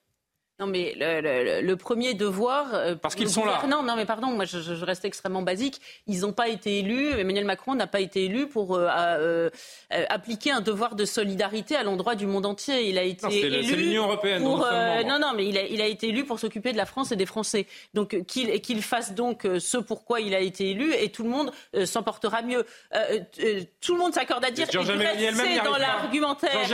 C'est dans l'argumentaire. Pardon, c'est dans l'argumentaire de la gauche elle-même, immigrationniste. Elle dit oui, ils sont, sont pas heureux chez nous, ils courent des risques en traversant euh, euh, la, mer, on les, reçoit mal. Mais évidemment, donc en fait, ça ne satisfait personne euh, d'un côté et de l'autre que l'on se place. Donc il faut en finir avec ça. Vous dites que Georgia Meloni n'y arrive pas. C'est sans doute pas simple, mais vous avez vu comment ça s'est passé quand même. C'est-à-dire que quand elle essaie de faire quelque chose, c'est-à-dire que par exemple la Tunisie, euh, qui à laquelle on devait donner des fonds euh, pour, euh, je crois que c'est 250 mi- millions. Hein, Non, c'est 100 ça millions, 100 millions. non, non, 105 millions d'un côté, il y avait deux fonds différents. 105, 105 millions d'un côté et 150 de l'autre, deux sources différentes. Eh bien, c'était prévu pour que la Tunisie garde les migrants. Ça- La gauche a décidé. La gauche italienne et européenne a fait en sorte de lui mettre des bâtons dans les roues. Donc c'est évidemment inextricable. Bon, euh, on aura évidemment d'autres occasions de, de revenir sur ce sujet, en effet inextricable, comme vous venez de le, de le dire, pour, euh, pour conclure votre intervention. Johan Usaï, je reste avec vous parce qu'on avance dans les, dans les sujets. Euh, Retour à la politique euh, française. Les voyants semblent se verdir les uns après les autres pour euh, Marine Le Pen qui se prépare. Ça paraît loin, mais c'est tout proche. Euh, 2027, c'est demain. Je suis la candidate naturelle de mon camp. C'était hier soir euh, aux 20h de nos confrères de TF1 pour la présidente du groupe euh, RN à l'Assemblée nationale. Et ce matin, CNews, sur CNews, pardon, Jordan Bardella a confirmé. Oui, Marine Le Pen qui se prépare pour 2027 depuis le 24 avril 2022. En réalité, depuis euh, le soir du second tour de la dernière élection euh, présidentielle, elle affine sa stratégie pour ce qui sera sa dernière tentative d'accéder euh, à l'Élysée. C'est pour ça d'ailleurs qu'elle n'est plus euh, présidente du parti. C'est parce qu'elle a voulu. La dernière, prendre- vous êtes sûr? Oui, oui, là ce sera la, la dernière. Très probablement. C'est c'est cette fois ou jamais. Euh, c'est pour ça d'ailleurs qu'elle a voulu prendre de la hauteur, je vous le disais, en, en restant à l'Assemblée nationale, en présidant ce, ce groupe de, de 88 euh, députés. Ça lui permet de parler davantage du fond, de parler des problèmes de politique agricole quand on est à la tête d'un parti. Elle laisse ça à Jordan Bardella. Le, partage des rôles, il est, très clair. Elle a su se faire discrète dans les moments euh, difficiles et ça paye, puisque dans les sondages, eh bien, on voit bien qu'elle est en, progression euh, permanente, que ce soit dans les intentions de vote ou que ce soit dans euh, les enquêtes qui concerne sa crédibilité, dans les intentions de vote, eh bien, elle serait, dans tous les cas, quels que soient ses, adversaires, qualifiée pour, pour le second tour. Elle arriverait même très largement en tête. On le voit ici face à Edouard Philippe ou encore à Jean-Luc Mélenchon. Marine Le Pen, candidate naturelle, donc oui, bien sûr, déjà parce qu'elle a, l'expérience, parce que les sondages la concernant sont très bons et parce que dans son camp, il n'y a personne pour lui faire de l'ombre et pour contester sa, sa position. Évidemment, ça c'est aussi une réalité. Jordan Bardella sait bien sûr que son heure viendra, mais pour l'instant, il reste à la place qui est la sienne. C'est ce qu'il a expliqué ce matin à Sonia Mabrouk. Je ne serai pas l'Emmanuel Macron euh, de François Hollande et je ne serai pas l'Emmanuel Macron de Marine Le Pen pour une raison très simple, c'est que euh, euh, celui qui pense pouvoir nous opposer avec Marine Le Pen n'est pas né. Nous avons une relation de confiance qui est très forte. elle m'a beaucoup donné en politique. Je sais ce que je lui dois et par conséquent, si elle Vous lui devez tout d'être, oh, je lui dois en grande partie euh, ce que je suis devenu politiquement aujourd'hui en tout cas. Elle le sait, je le sais. Euh, les Français le savent aussi, je crois, nos militants d'abord. Et, si elle décide évidemment d'être candidate à l'élection présidentielle, encore une fois, la décision euh, lui, appartient, mais je serai évidemment l'un de ses premiers soutiens et peut-être même le premier. Jordan Bardella ne trahira pas Marine Le Pen, donc Johan, il ne le souhaite pas, mais même s'il le voulait, est-ce qu'il le pourrait? Non. Ah, parce qu'il est à la tête du parti, mais la vraie patronne, évidemment, c'est Marine Le Pen. Si vous demandez euh, aux militants quel candidat ou quelle candidate ils souhaitent pour les représenter en 2027, 80 au moins 80% des militants vous répondront euh, Marine Le Pen. Elle est la meilleure chance de son camp pour 2027. Je crois que tout le monde le sait. Il n'y a pas de débat de, ce point de vue-là. Ça ne veut pas dire pour autant que Jordan Bardella n'a pas d'ambition. D'ailleurs, si Marine Le Pen a cru bon de rappeler hier soir au journal de, 20 h qu'elle était la candidate naturelle, euh, ça, ça, n'est pas pour rien. Alors Marine vous avez raison d'en parler. Marine Le Pen, en revanche, dit que si elle est élue en 2027, Jordan Bardella fera un très bon Premier ministre. Donc elle le nommerait à Matignon. Il aura 32 ans en 2027. Ça ferait lui le, plus jeune plus jeune que Laurent Fabius? Oui, parce que Laurent Fabius avait été nommé à Matignon à 37 ans. Ah lui en aurait 32. Ça ferait lui le, plus jeune Premier ministre de la Ve euh, République. Et pour l'Élysée, eh bien, il devra attendre, je vous le disais, de, 2032, si jamais, si jamais il était désigné par, par son camp. Mais on, est très loin de tout ça. Quelques commentaires en plateau. Merci euh, Johan. Marine Le Pen, encore, toujours, candidate naturelle du, Rassemblement national. Ce ticket gagnant, euh, Marine Le Pen à l'Elysée, Bardella, Jordan Bardella à Matignon. Qu'en dites-vous? Il peut se passer beaucoup de choses d'ici 2027. C'est sûr. Mais le fait est que euh, euh, la situation actuelle euh, porte Marine Le Pen, c'est évident. la crise migratoire, les émeutes urbaines, l'inflation, c'est vrai que les sujets du moment. évidemment, et c'est vrai que le, ticket Bardella-Le Pen est sans doute un bon calcul parce que Bardella est apprécié ou disons qui est, un des membres du RN les plus appréciés du côté de, des, électeurs de Éric Zemmour. Donc pour faire la pointe, c'est important. Donc c'est vrai qu'il n'est pas euh, détesté ou ne passe pas pour le gourou de Marine Le Pen comme à un moment a pu l'être euh, Philippot. Hmm. Euh, donc c'est vrai hmm. que Est-ce qu'il n'était pas temps tout de même de laisser la voie libre à Jordan Bardella quand on sait qu'il y a ce, ce plafond de verre, le nom Le Pen au deuxième tour a toujours fait défaut à, à Marine Le Pen? Est-ce que sur ce, sur ce nom, Johan, peut-être, hmm. est-ce que sur ce nom, vous pensez que Marine Le Pen est capable de de franchir ce fameux plafond de verre Moi, je crois que son nom est un handicap. Je l'ai toujours dit. Je crois qu'il est handicapant pour elle, euh, pour lui permettre d'accéder à, à l'Élysée. Je pense qu'elle-même en a conscience. D'ailleurs, ça la coupe d'une partie des, électeurs. Euh, néanmoins, je persiste à dire que s'il y a une chance pour le RN d'accéder à l'Élysée en 2027, elle est cette meilleure chance. Elle, est la meilleure candidate de, son camp. Je le crois très sincèrement. Jordan Bardella aura 32 ans. Euh, c'est beaucoup trop jeune. Il mm. n'a pas encore l'expérience politique nécessaire. Il n'a pas encore les épaules pour cela. ça, non, je, crois que c'est quelque chose qui n'est pas du tout euh, d'actualité. Donc, encore une fois, je crois vraiment qu'il n'y a pas de concurrence entre eux pour, pour 2027, parce que, comme je vous le disais, le, débat est, plié. Un mot quand même, puisque vous disiez que Marine Le Pen, le, RN, était porté en ce moment par, par l'actualité. C'est vrai, néanmoins, euh, ils sont quand même très embêtés par ce qui se passe en Italie, parce qu'ils ont quand même beaucoup applaudi la, victoire de Giorgia Meloni. Euh, aujourd'hui, ils voient bien que sa politique ne fonctionne pas, qu'elle s'est... Son échec est un peu le leur s'est considérablement euh, rapprochée de, l'Union européenne, de la Commission, d'Ursula von der Leyen, qui a été reçue d'ailleurs euh, il y a quelques jours seulement par Giorgia euh, Meloni. Donc on, voit bien qu'il y, a un malaise quand même de, ce point de vue-là en ce qui concerne la gestion de la crise italienne des, migrants, parce que Giorgia Meloni a au début été un, exemple et un modèle pour le Rassemblement. Est-ce que les électeurs du Rassemblement national ne vont pas se dire euh, Marine Le Pen pourrait nous décevoir là où Giorgia Meloni a déçu les électeurs italiens? Non, mais euh, peut-être, euh, évidemment, pour Marine Le Pen, je dirais qu'aujourd'hui, la, difficulté, c'est moins d'arriver à être présidente en 2027 que le jour d'après. Parce qu'elle se retrouve confrontée à, un mur face à elle. Mais euh, néanmoins, les électeurs ayant tout testé en dehors du Rassemblement national, la, la, tentation. ils n'ont pas testé Jean-Luc Mélenchon. Ils pas Mais est-ce qu'ils ont envie de le tester Ça, c'est un autre sujet. En tout cas, sur l'immigration, c'est assez kamikaze. et donc par défaut ou par adhésion, euh, Marine Le Pen peut y arriver. Vous dites que son nom est un handicap. Oui et non, parce que c'est vrai que c'est quelque chose qu'on a souvent entendu. Le nom Le Pen, c'est un handicap, mais à chaque fois qu'un candidat a essayé d'émerger euh, au Front National, au Rassemblement National ou en marge, euh, et qui ne s'appelait pas Le Pen, eh bien, ça a fait flop. Oui, parce que ça s'appelait à la base. Et même, et même à la base. Mais pour, mais pour rassembler un électeur sur deux. Le Pen. En tout cas. Peut-être, mais si vous voulez. Euh, Jean-Marie Le Pen, qui a quand même été la bête du Gévaudan, le monstre du Loch Ness, le Yeti pour tout le monde politique pendant des années, le fait est que euh, sur euh, l'immigration, il a été visionnaire. En tout cas, il y a un handicap. mais, il a été aussi très régulièrement condamné pour des provocations à la haine, pour des provocations antisémites, etc. il y a un handicap que Marine Le Pen n'aura pas, ça c'est une certitude. C'est un débat de l'entre-deux-tours contre Emmanuel Macron, hein, puisque effectivement, il n'y aura pas de troisième mandat pour le chef de l'État et l'obsession pendant trois ans, là, euh, pendant trois ans et demi pour euh, la Macronie, si je puis dire, ça va être de trouver le candidat justement pour faire face à Marine Le Pen. Le feuilleton ne fait que commencer, Johan.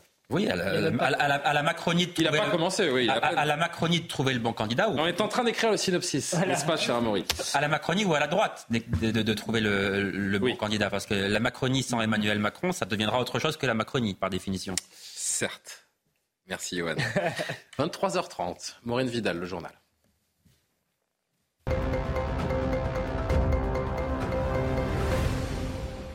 Cette phrase à la une, Maureen, ce soir, la France n'accueillera pas de migrants de l'île de Lampedusa. Une déclaration du ministre de l'Intérieur ce soir chez nos confrères de TF1. Après s'être rendu à Rome et entretenu avec son homologue italien hier, Gérald Darmanin a tenu à réaffirmer sa fermeté sur la question migratoire. Écoutez. Alors la France n'accueillera pas euh, de migrants qui viennent de Lampedusa. La France euh, veut une position de fermeté il y a une immigration irrégulière en Europe, en France et en Italie qu'il faut combattre. Et ce n'est pas en accueillant plus de personnes qu'on va tarir un flux qui évidemment euh, touche nos capacités d'intégration. En revanche, nous avons dit à nos amis italiens que nous étions prêts à les aider pour reconduire des personnes dans euh, les pays euh, avec lesquels nous avons de bonnes relations diplomatiques. 60% des personnes qui sont arrivées à Lampedusa sont francophones. Il y a des Ivoiriens, il y a des Sénégalais qui n'ont pas demandé l'asile en Europe. Dans le journal également, on en parlait il y a quelques minutes, ce YouTuber qui donne des euh, tutos, qui donne des informations pour euh, frauder les prestations sociales.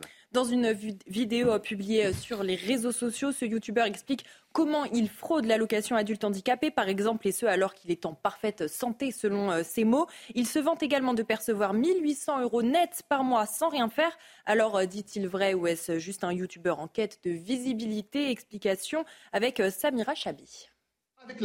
La vidéo fait scandale sur les réseaux sociaux. Comment frauder des prestations sociales? Ce youtubeur donne le mode d'emploi.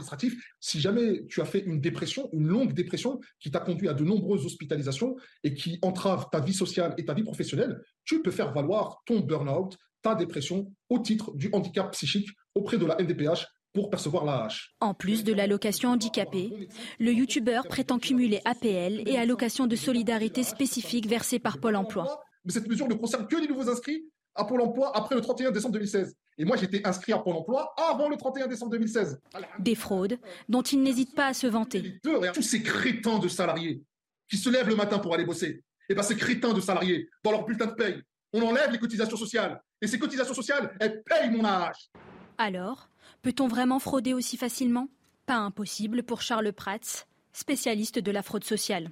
Oui, c'est possible.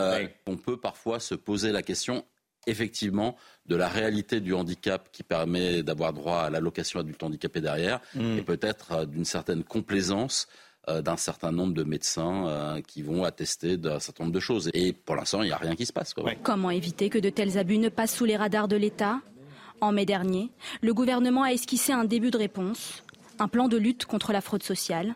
Celui-ci doit permettre de doubler les redressements d'ici 2027. Selon la Cour des comptes, la fraude aux prestations sociales est évaluée entre 6 et 8 milliards d'euros par an.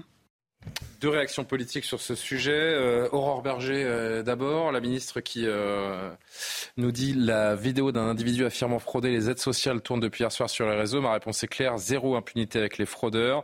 Et elle poursuit en, en nous rappelant que, que, cet homme est dans le viseur. Cet influenceur qui se vante de frauder cumule 1800 euros par mois sans rien faire sur le dos des travailleurs français. C'est écœurant. Alors, enfin, Aurore Berger qui a annoncé dans un deuxième tweet que cet homme était suivi. Et donc Marion Maréchal qui, elle, trouve cette fraude absolument euh, écœurante. On en a parlé tout à l'heure, peut-être juste un, encore un petit mot. Vous imaginez quand même, Jean-Christophe Couvi, le degré d'impunité de cet homme pour aller faire une vidéo comme ça à visage découvert, mm, c'est mm, mm, fantastique. Ouais, bon, en fait, euh, moi, ça me surprend pas. Après, euh, ce, que, ce, que, ce qui me fait rigoler, c'est effectivement, le, encore une fois, le choc que ça, l'émoi que ça, ça, cause aux hommes politiques. des fois, on a l'impression de voir une pièce de théâtre. Moi, j'ai acheté les pop-corn, on va regarder, mmh. hein, parce que ça nous fait rigoler, parce que nous, dans la vraie réalité, encore une fois, les enquêteurs économiques et financiers de la police, les écofis, bah, je veux dire, sont, relégués parce que euh, justement, ça n'intéresse pas une hiérarchie policière, ça ne ramène pas assez de chiffres, parce que souvent, c'est des enquêtes longues, techniques, qui ramène effectivement de, de, de l'argent à la fin. Il faut quand même un sacré niveau d'études de, aussi de, nos collègues qui passent des diplômes, les diplômes CEF, etc. Et effectivement, après, voilà, c'est trop long et ça n'intéresse pas. On veut du sonnant, du trébuchant et pouvoir effectivement jeter à la tête des Français des chiffres, des statistiques. Mais les Français veulent quoi? Ils veulent que l'on règle leurs problèmes du quotidien. Et la police, c'est un temps long, c'est de la quantité, qualité, j'allais dire, ils n'ont pas que de la quantité. On poursuit ce journal direction Alfortville dans le Val-de-Marne. Un jeune euh, collégien a été interpellé par la police hier en pleine classe pour euh, harcèlement sur euh, une autre élève. La jeune victime est une lycéenne de 15 ans. Elle a reçu des insultes homophobes et des menaces de la part de ce camarade sur une conversation sur les réseaux sociaux. Hier, une plainte a été déposée par le père de la victime pour harcèlement scolaire et menace de mort. Une fois le profil de l'harceleur identifié, les policiers ont donc procédé à cette interpellation. On écoute d'ailleurs une collégienne qui a assisté à l'arrestation de ce jeune homme La police qui est rentrée, ils ont, ils ont, demandé le nom de la personne en question et elle, est venue, ils l'ont euh, interpellée en, en lui mettant les menottes et ils lui ont dit euh, on vous arrête pour harcèlement et menace de mort. Ils sont tous choqués, il y en a qui rigolaient, il y en a qui ne savaient pas trop comment réagir. Mais euh, après, euh, chacun avait sa réaction par rapport aux événements. on ne sait pas, c'était sur les réseaux sociaux que ça s'est passé, ça s'est passé sur Instagram apparemment et on ne sait pas du tout qui c'est. On suppose que ça doit être un collégien ou un lycéen, mais on ne sait pas du tout. On évoque le procès euh, des agresseurs de Philippe Monguillot tué en 2020 à, Bayonne. Euh, il s'achèvera ce procès demain après-midi à Pau. Après-demain euh, après-midi à Pau. Après-demain, pardonnez-moi. Il s'agit donc de ce chauffeur de bus hein, battu à mort par deux individus qui refusaient de porter le masque. Aujourd'hui, les témoins ont raconté la violence d'une scène qui continue de les trois ans après les faits. On écoute Nomi Schulz, notre journaliste qui couvre ce procès à Pau. Les témoins sont venus mettre du son sur les images diffusées ce lundi à l'audience et l'on comprend mieux ce qui s'est passé ce dimanche de juillet 2020. Ce jour-là, Philippe Monguillot est visiblement très agacé par ce groupe de jeunes qui, en début d'après-midi déjà, est monté sans titre de transport. En fin de journée, le groupe est à nouveau dans son bus. Il est agité, il fait du bruit. Philippe Monguillot s'approche de ses passagers qui se moquent de sa conduite. Il leur demande de mettre le masque ou de sortir. Il y avait beaucoup de tension, se souvient Félix, un témoin de la scène. On sentait que le chauffeur ne voulait pas faire redescendre le ton. Les jeunes se mettent à l'insulter. Ils utilisaient des mots forts. On va te tuer. C'est là que Philippe Monguillot, sans doute exaspéré, porte le premier un coup de tête à Wissem Manaï. Ensuite, c'est l'escalade de la violence. Les deux accusés frappent le chauffeur à coups de pied, à coups de poing, puis ils s'éloignent. On pensait que c'était terminé, mais on sentait que les deux garçons étaient bourrés d'adrénaline, les yeux un peu rouges, en proie à une colère inarrêtable. L'un d'eux porte un dernier coup à Philippe Monguillot qui chute au sol. On a entendu un ploc, un bruit terrible. Trois ans après, Félix est toujours bouleversé par ce qu'il a vu. Ça s'est passé tellement vite, ça part de nulle part. Une altercation qui dégénère, c'est horrible. Voilà, et ce verdict il sera rendu dans, dans, dans deux jours. Hein. Euh, Nantes maintenant, direction Nantes, où des individus sont montés à scooter à bord d'un tramway samedi soir puis ont tiré sur le tramway.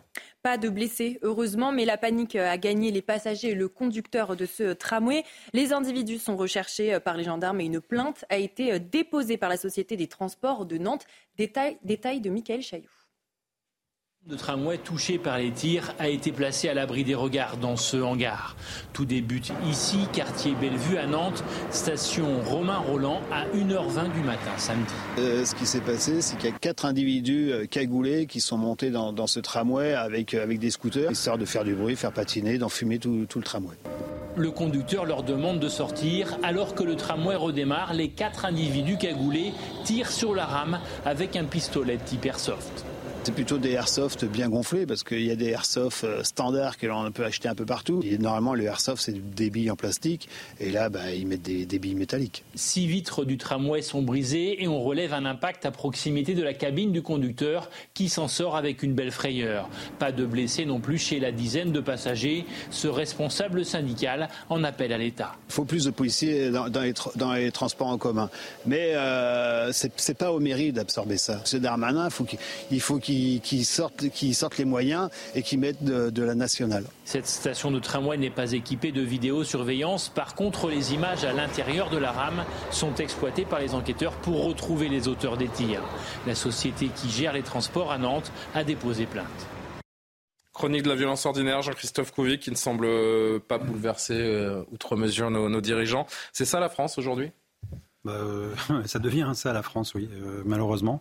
Et les, collègues de Nantes, pour parler souvent avec eux, euh, je peux vous dire que, d'ailleurs, ce qui est révélateur, ils nous le disent, hein, c'est que même les, étudiants ne sortent plus à Nantes le soir, où normalement c'était assez festif, etc. Tout le monde a peur. les viols de rue ont explosé. nos collègues nous disent on a une criminalité de centre-ville qui est terrible. On n'arrive pas à l'endiguer parce qu'il y a aussi beaucoup de mineurs, de faux mineurs isolés, et encore une fois, entre 60 à 80 personnes, mais qui terrorisent le centre-ville de Nantes. il n'y a pas d'interpellation pour le moment dans ce mais cas. Non, mais c'est ça qui est. Ben non, et là, bon, il, va y avoir une enquête, mais enfin, je veux dire, imaginez un peu venir avec des scooters et après tirer parce que forcément, on est frustré, frustré de se faire euh, virer du, du métro comme, enfin, du tramway, comme si on avait le droit, comme si de toute façon tout est permis. C'est le règne du moi contre le reste du monde, et on en a une illustration. Ben voilà, encore une fois, et on je décide de prendre une moto, de faire ce que je veux. C'est ça. Ah, on, ben, on, les avait vus, pardon, on les avait vus déjà dans un centre commercial. Et encore une fois, quand euh, on l'a interpellé, que la personne a dit, oh, moi je pensais pas faire mal. En plus, je suis en stage, euh, j'ai un travail, je me relance dans la vie. Enfin, je veux mm. dire, mais qu'est-ce qu'ils ont dans la tête à part un pois chiche, quoi? Non, mais Nantes, vous avez en fait euh, le problème classique de la délinquance qu'il y a dans toutes les grandes villes. On l'a vu avec les émeutes. Et vous avez le problème aussi, évidemment, de l'immigration en situation irrégulière. Et vous avez beaucoup, effectivement, de mineurs isolés. Je vais vous donner un exemple. Hier, c'est une source policière locale qui m'a dit ça ce soir. Vous avez euh, deux personnes qui roulaient sans casque à scooter. Ils ont été interpellés par la police. Ils ont tenté de prendre la fuite. Il s'agissait de deux personnes en situation régulière âgées de 25 ans. Il y en a un qui avait déjà trois OQTF et ils ont été relâchés à l'issue de leur garde à vue. Donc c'est pour vous dire. Et la dernière chose qui est euh, intéressante, c'est que Nantes, vous avez cette insécurité et en même temps, samedi, vous avez un appel à une manifestation unitaire contre les violences policières et le racisme systémique alors que je vais dire la priorité, c'est peut-être d'assurer la sécurité. On a vu le stand euh, du euh, syndicat de la magistrature à la fête de l'humain. Hein. Continuons comme ça, ça, se passe très bien. Ouais, alors c'est pas tous les magistrats. Hein. Non, non, non, bien sûr. C'est le syndicat de la magistrature qui représente une partie des magistrats de ce pays. Et tous les syndicats ne sont pas syndiqués non plus. Oui, mais pas la majorité. Mais moi, je préfère que les filles aillent marcher euh, pour Sokaya, pour Fayed, Ryan, Sarah, Charlotte, Larbi, Quattar, qui sont morts à cause justement des, dealers. Et eh ben, vous faites de cette liste. Et oui, mais ça leur ferait du bien de marcher. D'ailleurs, c'est très bon pour le pour le physique. Allez, il faut qu'on avance. On termine avec une dernière image. Le Paris Saint-Germain qui jouait euh, contre Dortmund en Ligue des Champions ce soir. Maureen, ça s'est bien passé pour les Parisiens. On envoie les images, les amis Et oui, deux buts à zéro donc face à Dortmund. Un penalty de Kylian Mbappé et un numéro euh, d'Ashraf Hakimi ont permis aux Parisiens de faire tomber le mur jaune au Parc des Princes. Le Paris Saint-Germain prend euh, la tête de son groupe. Il va tirer à droite du gardien. Ah, je ne l'avais même pas vu. Incroyable, hein je le connais par cœur, ce Kylian.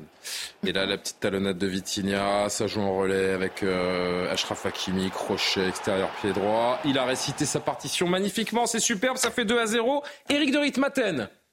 On va conclure cette émission avec ah là, il, a été pris, il a été pris de court. Il a été pris de court. Eric, Eric, Eric. J'ai euh, une chronique royale avec vous. Euh, ce soir, on va parler de, de Versailles, autant des rois le roi Charles demain, appelle Louis XIV, qui euh, va pénétrer dans ce magnifique château de Versailles. Si Versailles m'était compté, ce sera fast or et beaucoup d'argent, évidemment, cher Eric. Alors, beaucoup d'argent, oui, bien sûr, tout le monde va dire ça coûte cher, euh, la France va mal, etc. Bon, c'est de l'argent euh, qui n'ira pas dans la poche des Français, hein, c'est ça que j'entends dire. Alors, si vous voulez, euh, d'abord, ça va rapporter en termes d'image. Il ne faut pas oublier que ça va être rediffusé dans le monde entier.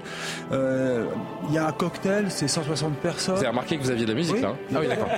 non, non, mais je voulais juste être sûr. Il est imperturbable. imperturbable, c'est Eric. The King. God Save the King, Même exactement. si les Anglais continuent de chanter God Save Allez, the merci Queen. les amis. On va laisser Alors, Eric donc, euh, le prix d'un cocktail, donc 160 personnes, c'est pas non plus euh, considérable. C'est un gros mariage. Sur- quoi, une surboom. Euh, galerie des glaces, je rappelle que la galerie des glaces peut se louer, hein, je vous donnerai les tarifs tout à l'heure d'ailleurs. Euh, Il y a trois chefs, je rappelle les chefs, ils ont trois étoiles au guide Michelin. Vous avez Anne-Sophie Pic qui va faire l'entrée, Omar, bon, ça va. Yannick Aleno pour le Omar plat de résistance, le plat de résistance. Euh, c'est une poule de Bresse, je crois. Une poule Une poulette Une poulette de oui. Ensuite, Pierre Hermé pour les gâteaux. Ah, bah et oui. puis euh, Pourquoi s'en priver et du fromage, il y aura du comté, donc ça c'est très bien pour nos amis du Jura. C'est vrai. Euh, un gâteau macaron, je précise. Donc vous voyez, bon, c'est quand même très correct, c'est pas extravagant. Hein. C'est pas. Enfin, François de c'est Rugy pas. viré Oh, moins que ça. écoutez, c'est vrai. Oui. Voilà, c'est le roi d'Angleterre. Euh, mais c'est l'ensemble qu'il faut voir. c'est l'ensemble qu'il faut voir. Combien ça coûte une visite royale comme celle-là, Eric? C'est vraiment une question piège. J'ai interrogé beaucoup de monde mais vous cet me demandez de vous la poser, donc. Ah. dont nos amis de point de vue Image du Monde. Alors, euh, si vous voulez, il faut remonter, euh, il faut aller chercher dans les archives de, en fait, de la visite de William, du prince William au Canada. Là, on a eu euh, la chance d'avoir les chiffres parce que au Canada, il y a une loi sur l'accès à l'information. Alors, une, la visite royale, donc, euh, enfin la visite princière à l'époque de William, hein, qui, est, qui est le fils du, du roi actuel, euh, ça avait coûté un million de dollars. Mais à qui au, au pays Au, hôte au ou Canada, Au Canada, bah d'accord. oui, bien sûr, au Canada. C'est-à-dire le Canada pour recevoir. Bah oui, c'est. Oui, donc ça va nous coûter un million d'euros environ. Alors bon, c'était comme un million de dollars, c'est pratiquement un million d'euros. Euh, donc ça veut dire qu'il y avait un service traduction qui avait quand même coûté assez cher. J'ajouterais que la facture de traduction était chère, 75 000 euros. Les fleurs, pas cher, 775. Enfin bon, c'est quand même pour beaucoup de monde, ça fera beaucoup. Et, et puis ensuite 800 invités, donc c'est quand même beaucoup plus qu'à Versailles. Et là, ils avaient dépensé 150 000 dollars pour euh, le... donc un million de dollars au total. Il y a la police aussi, il faut pas oublier qu'il y a un service de sécurité, 210 000 euros quand même. hein. Vous voyez, rien que pour la police et la sécurité. Et c'est vrai que demain, la sécurité sera intense partout, jusqu'à Bordeaux après-demain. Il y aura pas pas très- de- Oui, non. Alors, non, mais allez-y. Enfin, Yoann, je suis très en retard. Vraiment, je, je vous censure pas, vous le savez. hein. C'est très peu fréquent ces visites à Versailles. Oui, finalement, il y en a très peu. Bon, la reine d'Angleterre est venue euh, dès 1957. Hein, Elisabeth, elle est revenue en 1972. Alors, j'ai j'ai vu la liste des, des grandes personnalités qui sont venues et qui ont vraiment été accueillies avec faste. Eh ben, vous savez, on a eu Poutine le 29 mai 2017. On l'a déjà oublié, mais il était à Non, Versailles. souviens, ouais. Euh, on a Xi Jinping en 2014, il y a Erdogan en 2010, Kadhafi en 2007, rappelez-vous, il avait été accueilli par, Mac- par, par, euh, Nicolas Sarkozy, Sarkozy. il avait dormi d'ailleurs à l'hôtel Marigny près de l'Elysée, euh, Angela Merkel en 2006, donc vous voyez, ce sont les grandes visites officielles, et puis François Mitterrand avait fait une réception fastueuse en, en 1982, c'était le sommet du G7, là c'est vrai que c'était grandiose, et c'était terminé par un magnifique feu d'artifice sur le Grand Canal à Versailles. J'ai juste une question, Eric. Si je veux louer Versailles demain pour une Alors- petite partie, euh, est-ce que Alors je vais vous mettre en relation avec Kim Kardashian. Vous, vous la connaissez Kim Kardashian, elle, elle a- elle a loué, ça lui a coûté 20 000 euros pour recevoir 150 amis. Ah Donc oui. ça coûte 20 C'est 000 rien, euros, 20 000 euros de pour Kim louer Kardashian. le- une salle du château, hein, pas tout le château bien Ah oui. sûr. Euh, la galerie des batailles, qui est la grande galerie où on peut être très nombreux, jusqu'à 800 personnes, là c'est 70 000 euros. Et puis euh, si, euh, si vous voulez savoir combien ça rapporte au château, c'est 1 million d'euros par an, hein, les locations de salles. Voilà, donc vous voyez que c'est finalement très bénéfique. Et la France aujourd'hui, c'est un petit peu une monarchie, disons, donc c'est pas très choquant, c'est une monarchie déguisée. Hein, C'est vous qui le dites. L'Élysée aura- s'appelle le château, hein, vous le savez. Il y aura Ah, oui. 160, 160 convives. Voilà, Ah, c'est ça. voyez, on fait des économies. euh, Ouais. On est très en retard et on, parlera demain évidemment de cette, euh, cette visite. Les unes dans, vos kiosques, vos quotidiens. Demain, Charles III évidemment à la une du Figaro, l'avènement d'un roi aujourd'hui en France, le fléau des refus d'obtempérer. On en parle très régulièrement et le Parisien en fait un, dossier pour demain dont on reparlera certainement. Cancer de l'enfant, voilà un drame à la une de la Croix. Les pattes géants de la médecine, il faut garder euh, espoir. On lira ça attentivement. Les échos, le retour du pétrole cher, c'est notre actualité euh, majeure économique de la semaine. Ouest France qui parle des retraités carrière longue, les ratés de la réforme. Et puis l'Alsace aussi, l'Alsace qui s'invite au banquet du roi Charles III, puisque euh, il y aura euh, la, la, maison du maître affineur. Ah oui, bah, le, le, fromage viendra d'Alsace, voilà. Corse matin, dans les filets du patrimoine. Et puis c'est jeudi, enfin c'est la, la, veille de sortie des, de Paris Match. Regardez cette magnifique une, Catherine Deneuve, ah. première dame de France. Elle va incarner Bernadette Chirac au cinéma. Entretien exclusif chez nos confrères de match. On est très en retard, mais on peut pas se quitter sans la caméra folle. La caméra folle qui va choisir celui ou celle de nos invités qui va présenter la, la météo ce soir de, de demain. Jean-Christophe ah. Couvi. Ah. Eh ben ouais, j'allais pas vous louper. Vous êtes si rare en plateau. On est très en retard. 30 secondes, c'est parti Jean-Christophe. La police française vous écoute. déjà, j'ai déjà j'ai pas de j'ai pas d'écran. Euh... Ah oui, si si, vous voyez là. là, là, là. Alors écoutez, ouais, demain, le temps sera euh, maussade sur la région parisienne. Petit coup de vent quand même sur les côtes françaises de l'ouest, 70 km heure, 60 km heure sur la Vendée. Sud-ouest, euh, ma foi, il fait beau. Le sud-est, euh, un peu grisant. Euh, et voilà. Et puis, ben, je pense que demain, quand on mettra God Save the King, et eh ben vous vous en sortez bien parce qu'on n'arrive pas à enchaîner les cartes en régie. On n'a pas les températures. Moi, quand vous m'avez mis God Save ah, the King, j'ai remis le masque, les crampons, et pour moi, c'est le crunch. Hein, donc merveilleux. Non, très bonne température. Ouais, bonne température qu'on peut qualifier de sympa sympa finalement. Alors surtout pour mes collègues, surtout pour mes collègues, euh, j'ai une pensée pour eux qui vont, on appelle ça dans le jargon bitumé. Ah, C'est-à-dire qu'ils vont être euh, sur le sur les trottoirs, ils vont être en jalonnement, ils vont surveiller les extérieurs. Et eh ben vous avez raté votre vocation, cher ami. Il vaut mieux faire voilà 24 degrés, c'est pas trop chaud, c'est le temps idéal. Et les pauvres vieux, des fois, euh, j'espère qu'il y aura même des restes de la ripaille et qu'on pourra leur donner un petit peu à ces petits manants. Jean-Christophe Couvi qui s'est pris au jeu de la météo, bravo, vous faites parfait. On est très très en retard. Je demande vraiment à, à la régie finale de de, bien vouloir m'excuser. Mais on a passé un tellement bon moment que c'était, c'était, c'était dur de se quitter. Merci à tous. L'édition de la nuit dans un instant. Bonne nuit.